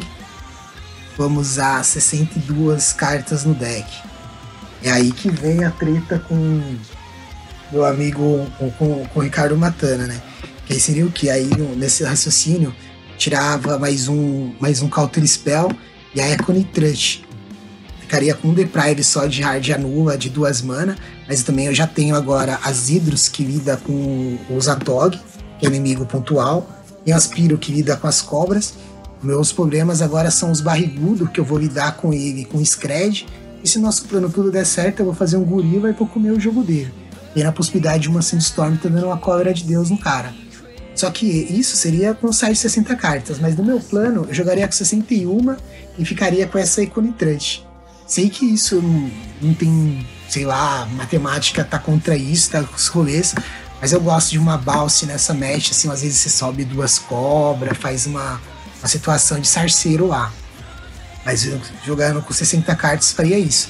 Tiraria é, dois Counter Spell, um Deprive, o Boomerang, todos os Counters Spell, né? E um Deprive, ficaria só um Deprive no deck seria, e a Econitrante jogaria com os quatro thread, isso contra o Affinity que o Windows joga, que esse Affinity que não vai o Batracoid, não vai tambor, e vai várias cobras. Então por isso que eu tô colocando esse tanto de piro. Um Affinity Old já não faria isso. Trabalharia em outra situação. Nem contra ele, eu sei que ele vai uma cobra só. Contra ele, se eu colocasse piro, eu estaria colocando uma piro só e eu mantenho mais o, os, os CS e dá para manter também o, até mais o, o segundo Deprive, porque aí eu não quero esse tanto de, de Hydroblast no deck. De, desculpa, de Pyroblast. As eu quero que elas matem a Tog pontualmente. Aí iria pra esse match. É a match que o oponente tem começos que pode estar tá lidando com ferrando com a gente. Só que trabalhando nas curvas das Spell Stutter, com a postura das remoções, com Hidros e Piro de já tá jogando seguro. Com a versão Old, aí eu já tiraria duas dessas Piros que eu coloquei três, voltaria dois CS, né, para jogar com o meu turno 2 com CS pro os barrigudos, com aquelas mãos de batracoide batracoide, pra proteções diretas contra as mágicas dele, né? É que como esse esse Affinity, os bichos dele são todos bem encorpados, né? Não tem nenhum que o Bolt mata, por exemplo, né? E jogando com a segurança de 2 de Spell também, né? Com, que já tem no main deck, mais 3 de Double Blast. É, as fadas gerando recurso, tendo Hidro pro Atog, que é um inimigo pontual. Acredito que a gente tem, tem uma match justa. Nosso oponente não tendo os gorila para impedir ele daquelas mãos bizarras que a Affinity costuma ter, de dois barrigudo, por exemplo. Jogar na correria indo atrás de dois barrigudo, tendo que dar bloco mais bolt, essas coisas é complicado. Mas é uma match como que a gente tem, além de deck já ser um baralho bem consistente, tem gorila, hidroblast pra Tog, tem piro pras cobras. É um rolê que eu faço. Eu não gosto de CS nessas, nessa match, nessas matches que o bicho pode cair antes de eu ter a chance de anular ele, saca? Seria o mesmo contra Stomp. Stomp, por exemplo, eu acho, nossa, a não ser que eu não tenha muita armamento no side contra o deck, mas eu não gosto de ter várias counter spell contra, contra Stomp. O cara faz um Burn Tree já nunca mais precisa fazer uma mágica. O que eu preciso lidar já tá na mesa, sabe? Verdade. Cara, e tem uma match que é, sempre aparece um, um, um, os decks Boros, tanto o Bully contra o Monarch, como o Monarch, eles sempre aparecem quando os decks de azuis, né, o, o Monoblue, o, até o B e o Scratch, eles estão é, aumentando no meta. Como é que você enxerga essa match assim? Na, no papel ela é melhor pro, pro Boros, né? É, uma match bem complicada. É uma match sim que o Boros ele chega é, com uma, uma pequena vantagem, só que novamente a gente tem que se lembrar que o Scred não é um deck inocente, que tem posturas, tipo, fazer um ninja, fazer um augur, tem os anulas pontuais, né? E que com a adição do Tragic e do, e do Santuário, que chega um momento da partida que se o oponente já não fez a, a, a board dele, já não fez os rolês tudo, ele nunca mais volta pro jogo, né? Ah, tem esse poder de estar tá virando a, as partidas. E o Boros, ele tem o nosso inimigo pontual, né? Que eu já citei antes, né? Que é o, o Guardian. E são... Eu acho, atualmente, eu acho que ganhar do Bully... Isso, pra mim, assim, ganhar do Bully é mais acessível do que ganhar do Boros do Monarca, da versão Monarca. Porque os passarinhos, quando o jogo do Boros funciona, você consegue neutralizar isso, é melhor. Mas quando a partida do Boros se desenvolve, toda vez que um bicho dele entrar em jogo, é um bicho que teórico vai trazer uma carta pra mão dele, vai subir o artefato, né? Que consequentemente, se ele entra em jogo, vai comprar um card. E além do bicho dele ser um corpo fly, que vai impedir seus bichos de bater, no mínimo troca de igual para igual pros seus bichos, ainda são cartas que colocam uma, uma carta na mão dele. Que é um deck que tem, querendo não, quase a mesma coisa que o nosso baralho. Todo bicho nosso traz um retorno pra gente, né? Esse é o foco da nossa lista. E o bicho dele funcionados atrelados aos artefatos faz isso também. Então vai ser um duelo de card advantage. Então, uma vez identificando isso, o que, que eu vou fazer, né? Eu sei também que vai vir com o Guardian Guild Pact, porque isso é um, um caminho para estar tá ganhando do, do Scred. Sei que ele entra com uma porrada de Electricity.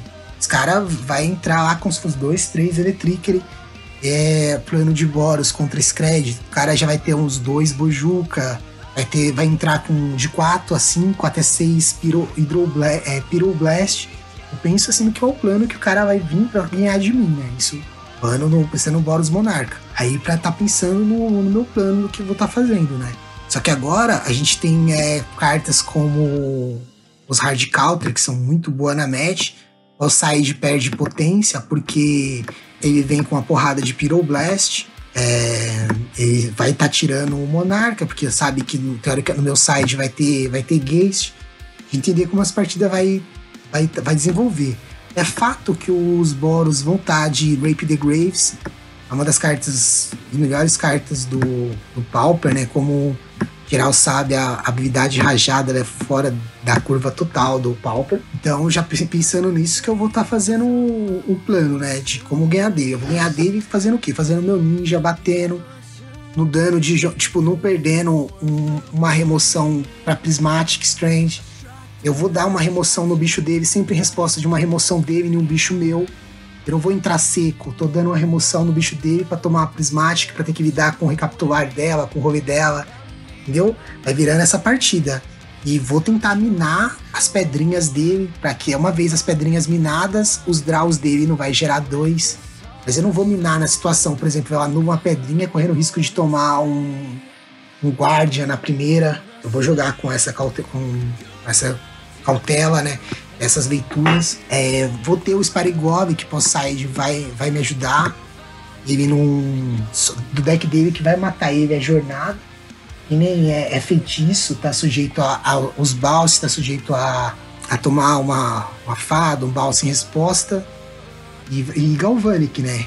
Que aí ele só vai ter um Galvanic eficiente, tiver as quatro lentes artefatos. Eu gosto de Guriel Xamã contra Boros Monarca.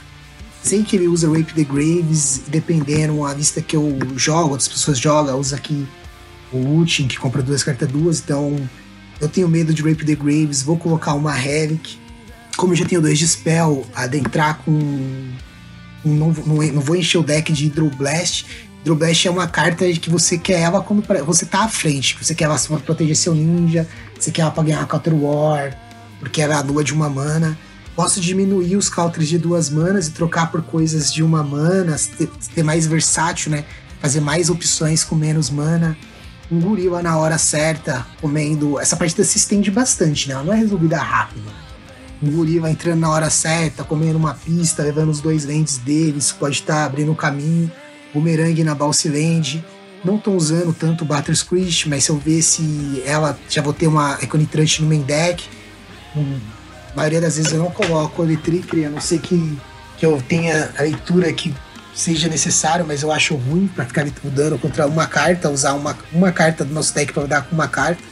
A, a Heavy, que é pensando no Rape the Graves, mas tem de, de bônus, pode ter as cartas de capturar do deck. É uma partida, nossa, que eu gosto muito de começar ela na draw.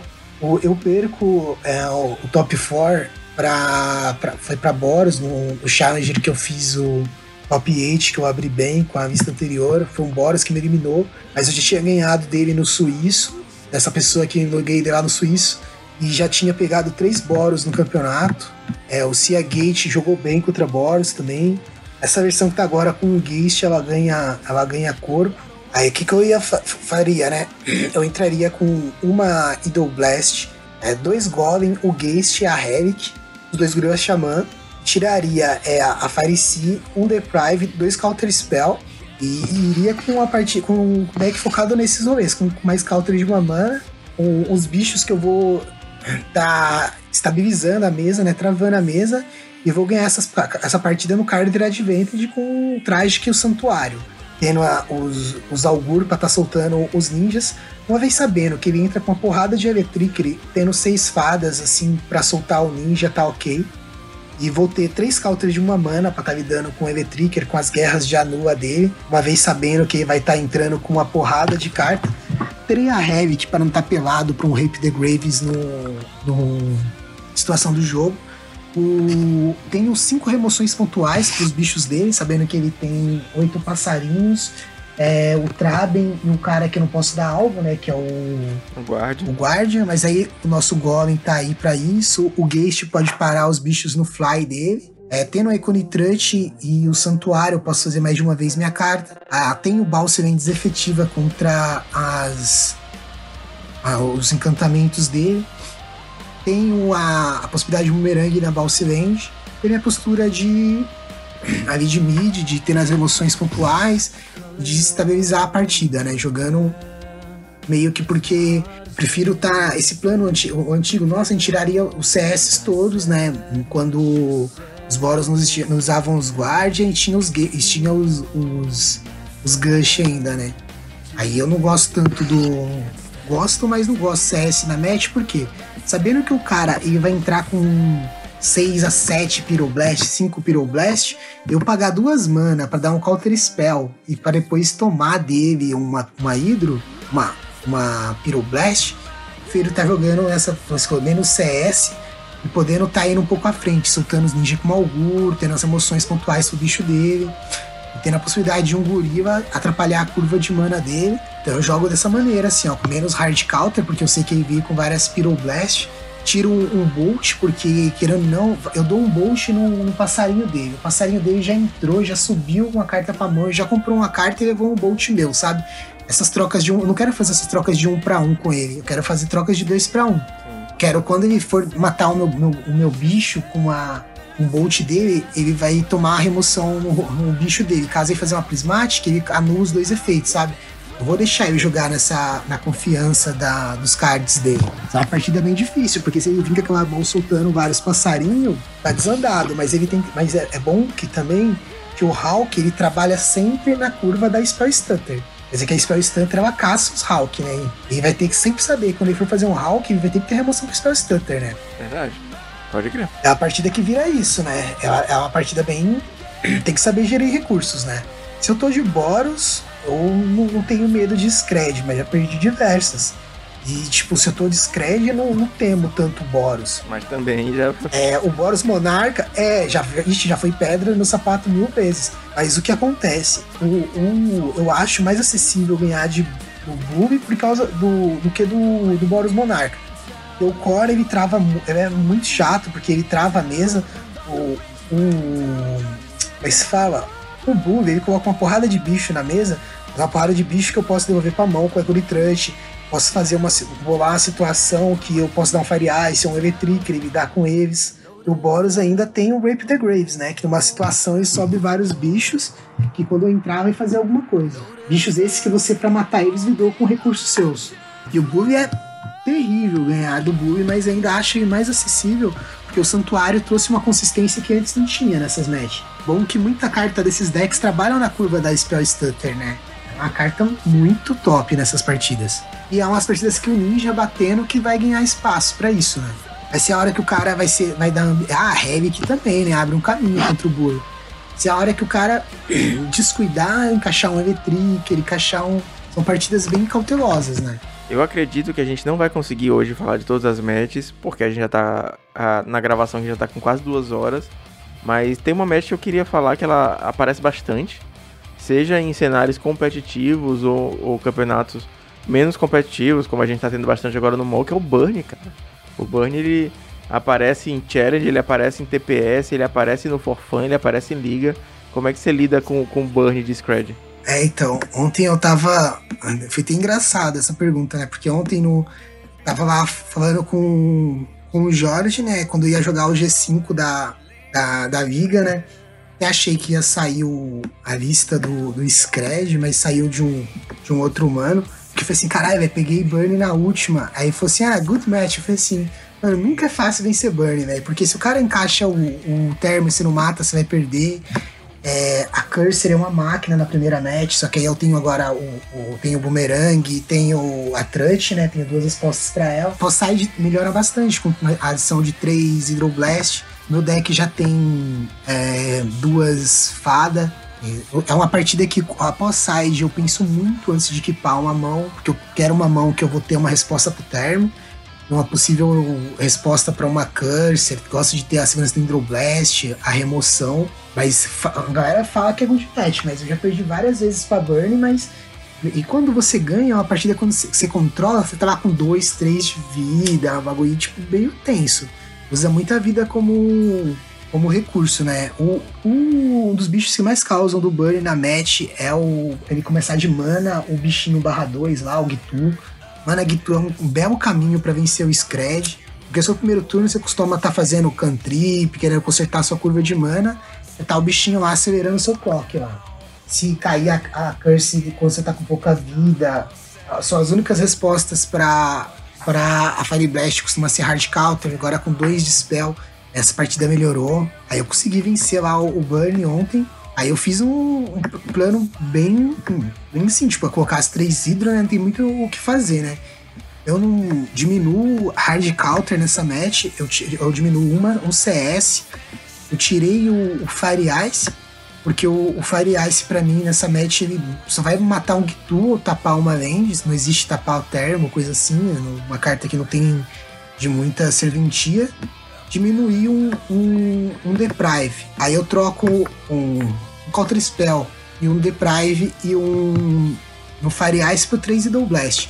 Não tiro as remoções, porque eu sei que se eu não ligar com o termo, eu vou perder. Sei que ele, o cara pode estar. Tá, vai, vai, deixar os Gitus, pode estar tá subindo o Marauder, não sei qual vai ser o raciocínio do, da pessoa. Mas eu quero ter essas respostas pontuais pro, o, os bichos dele. Eu não tiro as balls porque eles podem estar lidando com uma Cursor. A Cursor é uma inimiga do, desses decks que quer que a partida se estenda, né? Que joga com a nula. Que uma vez na mesa ela vai estar tá consumindo sua vida, né? É, Santuário melhorou também bastante essa match. O, o Burn, se não vir muito, muito explosivo, ele não consegue manter mais a, a postura, porque a partir do turno 4 você voltar uma Idol Blast, toda vez que você volta uma Idol Blast é uma carta menos na mão do, do Burn, né? Sim. É uma carta menos da mão do Burn através de uma mana só sua. Porque chega uma hora com uma partida com Burn que o que? Ele vai ficar segurando os Burns para explodir na sua cara e você vai querer ter, vai ficar aí parando. Para cada carta na mão do cara, você gostaria de ter, gosta de ter uma duas, você vai sempre trabalhar na red zone esse match, né? E sabendo que ficar esperto com a Fire Blast, né? Que ele tem a opção de te dar 4 de dano estando tap out. Eu gosto o, o, dos Dispel porque ele pega essas matches pega Mirror, pega essas matches, pega o, o Cycling novo, né? Dois, dois Spell main deck tá sendo coisa. Nossa, tá salvando demais, né? A match tensa, né? Burn, é o que eu falei, velho. Nunca é fácil vencer o Burn. Às vezes vem aquelas mãos good, ó, você dá um cantrip e você já pega uma Hydroblast. Se o deck entrou com três Hydroblast, eu tenho as fadas que manipulam meu topo, tem o Brainstorm que acessa três cartas, o Auguro, o Pré-Ordem. A chance de eu fazer eles fazer pescar mais de um é muito grande, né? Verdade. Outra match que o ninja é fundamental, né? Se o ninja tá batendo no burn, você tá comprando e ele tá perdendo dois de vida. Cada draw seu, você acessa as cartas que vão no deck. E, a, e o que vai no deck são anulas e burn pra tirar, lidar com o bicho dele. Pulse pra tirar a curse. Net tenso é muito tenso, muito tenso é Stomp, né? Stomp tem uns começos meio bizarros. Bundle of 2-2 na Play faz um Burn Tree na 2, saca? Sim. Só, de, só se ele não tiver remoção, você lidar com um Augur que travar uns 4 de vida aí. E agora com a patada ainda, então? Não, a patada às vezes só, só serve, o Augur às vezes só serve pra, pra ativar o Morbid lá da. o Hunger lá. Sim. Pra dar comida pro bicho do cara. É, é bem complicado, mas aí a, a, a Astrante ajuda muito. Buscar a vermelha cedo. Né? Por isso que eu falo que CS é a única desse deck. Por exemplo, o cara faz esse começo, pra que, que eu vou querer CS, velho? O que, que eu vou fazer com eles lá?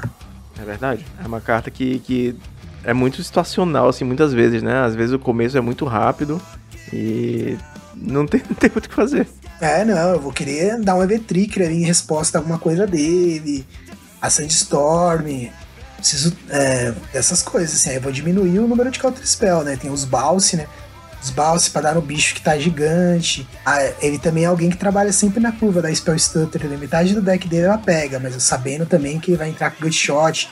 Então, a, gente não, é, a gente tem que tá saber, é isso que eu falo, velho. Saber como que a partida se desenvolve, como que é aquela partida. Se aconteceu isso, o que, que você tem que fazer para ganhar? Aqui, quando você der um cantrip, você saiba o que você tá buscando no deck. Você não tem que estar tá buscando, tipo, você já tem que saber qual que é a resposta, saca? Quando você faz o cantrip, o que, que você quer com aquele cantrip, né? Já é uma crise que eu tenho com o deck, entre usar 20 e 21 lands, né? Antes já, já cheguei a usar 19, agora eu já estabilizei com 20 lands. E aí que o deck ele não quer perder o de drop, você quer ter uma land no 1, no 2, no 3, na 4. Você quer que na 4 você já tenha a possibilidade de um scred grande, passar com uma fada e com counter spell, a remoção e a, e a porque contra o Stomp é isso, né? Você não pode dar a remoção C. Remoção que vai ser respondido com Vines ou vai ativar o Morbid do, do match do cara, né? Você não vai fazer feitos na fase de ataque do cara pra tomar a Vines, tomar uma caralhada de dano. Você tem que saber que lá vai ter a River boa. É saber as baits que, vai, que pode vir acontecer quando você fazer alguma coisa, né? Cara, a gente tá com duas horas de gravação. Esse provavelmente vai ser o maior heavy metal da história. E infelizmente a gente não vai conseguir falar todos os, as matches existentes, porque é, esse podcast precisa ir ao ar. Mas tem uma coisinha que a gente tem que falar ainda. No final do podcast, a gente tem que falar um pouquinho de música. Tem uma indicação de metal. Bora lá?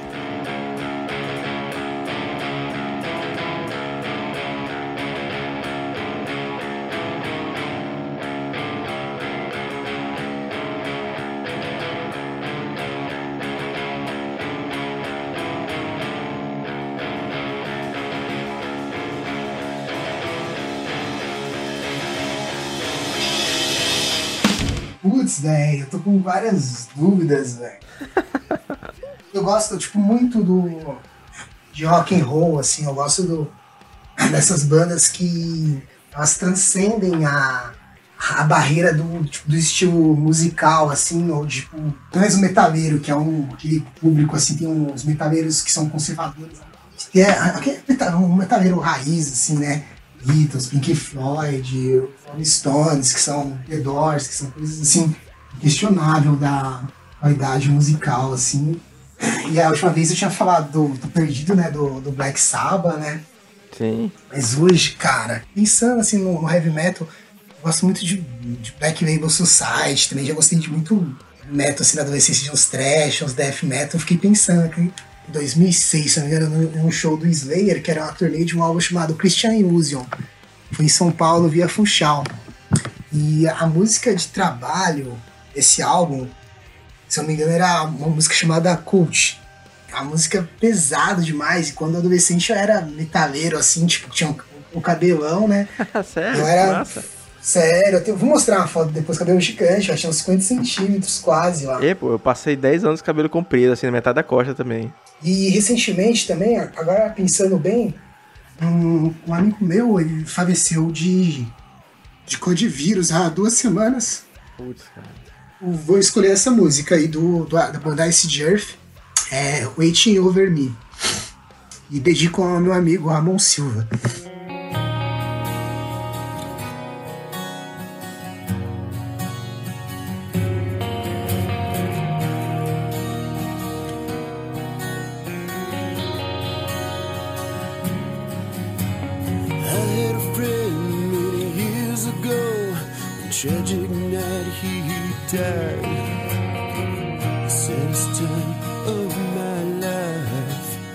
Weeks and weeks I cried. Through the anger and through the tears, I felt his spirit through the years. I swear he's watching me, guiding me through hard times. Oh, e a do, a do Black Sabbath também. A do Black Sabbath que eu, na última vez eu, eu recomendei e não saiu aí no. Não, eu vou botar todas as músicas, inclusive a do Black Sabbath, na, na playlist colaborativa. Tem uma playlist com todas as indicações de metal do heavy metal e ela tá em todas as descrições. Eu vou botar as vou botar do Slayer, vou botar a Watching Over Me do, do Ice Duff, que é sensacional essa música também. E vou botar Black Sabbath, Slayer e, e Ice Duff. São três indicações sensacionais. É, Dignas de, de um podcast sensacional que a gente gravou hoje também. pô, da hora, velho. Que ainda falar desse rolê do meu brother ainda é um. Tá, tá difícil ainda. É, É, conseguir cara. digerir tudo isso. A gente tá vivendo uma situação bem complicada mesmo. E, inclusive, é, é bom sempre lembrar disso pra galera se cuidar, pra ficar em casa, pra tomar todos os cuidados possíveis. Aqui no Maranhão, a gente foi, foi as primeiras cidades do Brasil a ter lockdown. Só que tá, tá complicado aí, né, galera? Tá saindo na rua e a gente tá, tá, tá chegando cada, cada vez um estágio que, que fica mais preocupante, né? Então, aproveitar o finalzinho do podcast. Se você ouviu até aqui, fique em casa, cara, se cuida. A gente pode não estar todo mundo no mesmo barco, a gente sabe que tem umas pessoas que têm mais privilégio que as outras, mas a gente tá todo mundo na mesma tempestade. Então, é isso aí. Muito obrigado, Carves, cara. É um prazer imenso ter você por aqui. É um monstro do MOL, um nome no cenário mundial. Da hora. Como fala num rolê do Ferrez, que é um escritor que eu, que eu curto, tem um, rolê com uma, tipo, uma música com o Eduardo Facção, que fala assim, né, que diploma é um pedaço de papel que diz que você seguiu as regras. Pode diminu diminuir distância, mas não te tira da selva. E eu vejo que essa situação que a gente vive é tipo isso, né? Para alguns que têm tipo, os privilégios, poder ficar em em casa, num lugar confortável, internet, TV, não é a realidade da maioria das pessoas, né, velho? Então, essa a questão aí, mano. Mas da hora, satisfação falar aí com vocês aí do Scredinho. E deixa aí à disposição da galera, mandar um salve aí, a gente tira umas dúvidas também. E satisfação mesmo, mano. Abraço a todos aí. Deixa no- nos comentários aí do episódio qual é o próximo primer que você quer. É um podcast especial, dá um trabalho grande fazer, porque geralmente é muito conteúdo, então é uma gravação um pouco mais extensa, é uma edição tipo, três vezes maior do que a gravação. Então, deixa o um comentário qual que você quer ouvir, a gente vai atrás de especialistas e traz conteúdo aqui para você. É isso, senhores. É, muito obrigado mais uma vez. Não esqueça de ver os links na descrição, Instagram, YouTube, etc. Eu vou deixar o link do Carve também, as listas dele no Goldfish. E é isso. Valeu, falou, até semana que vem.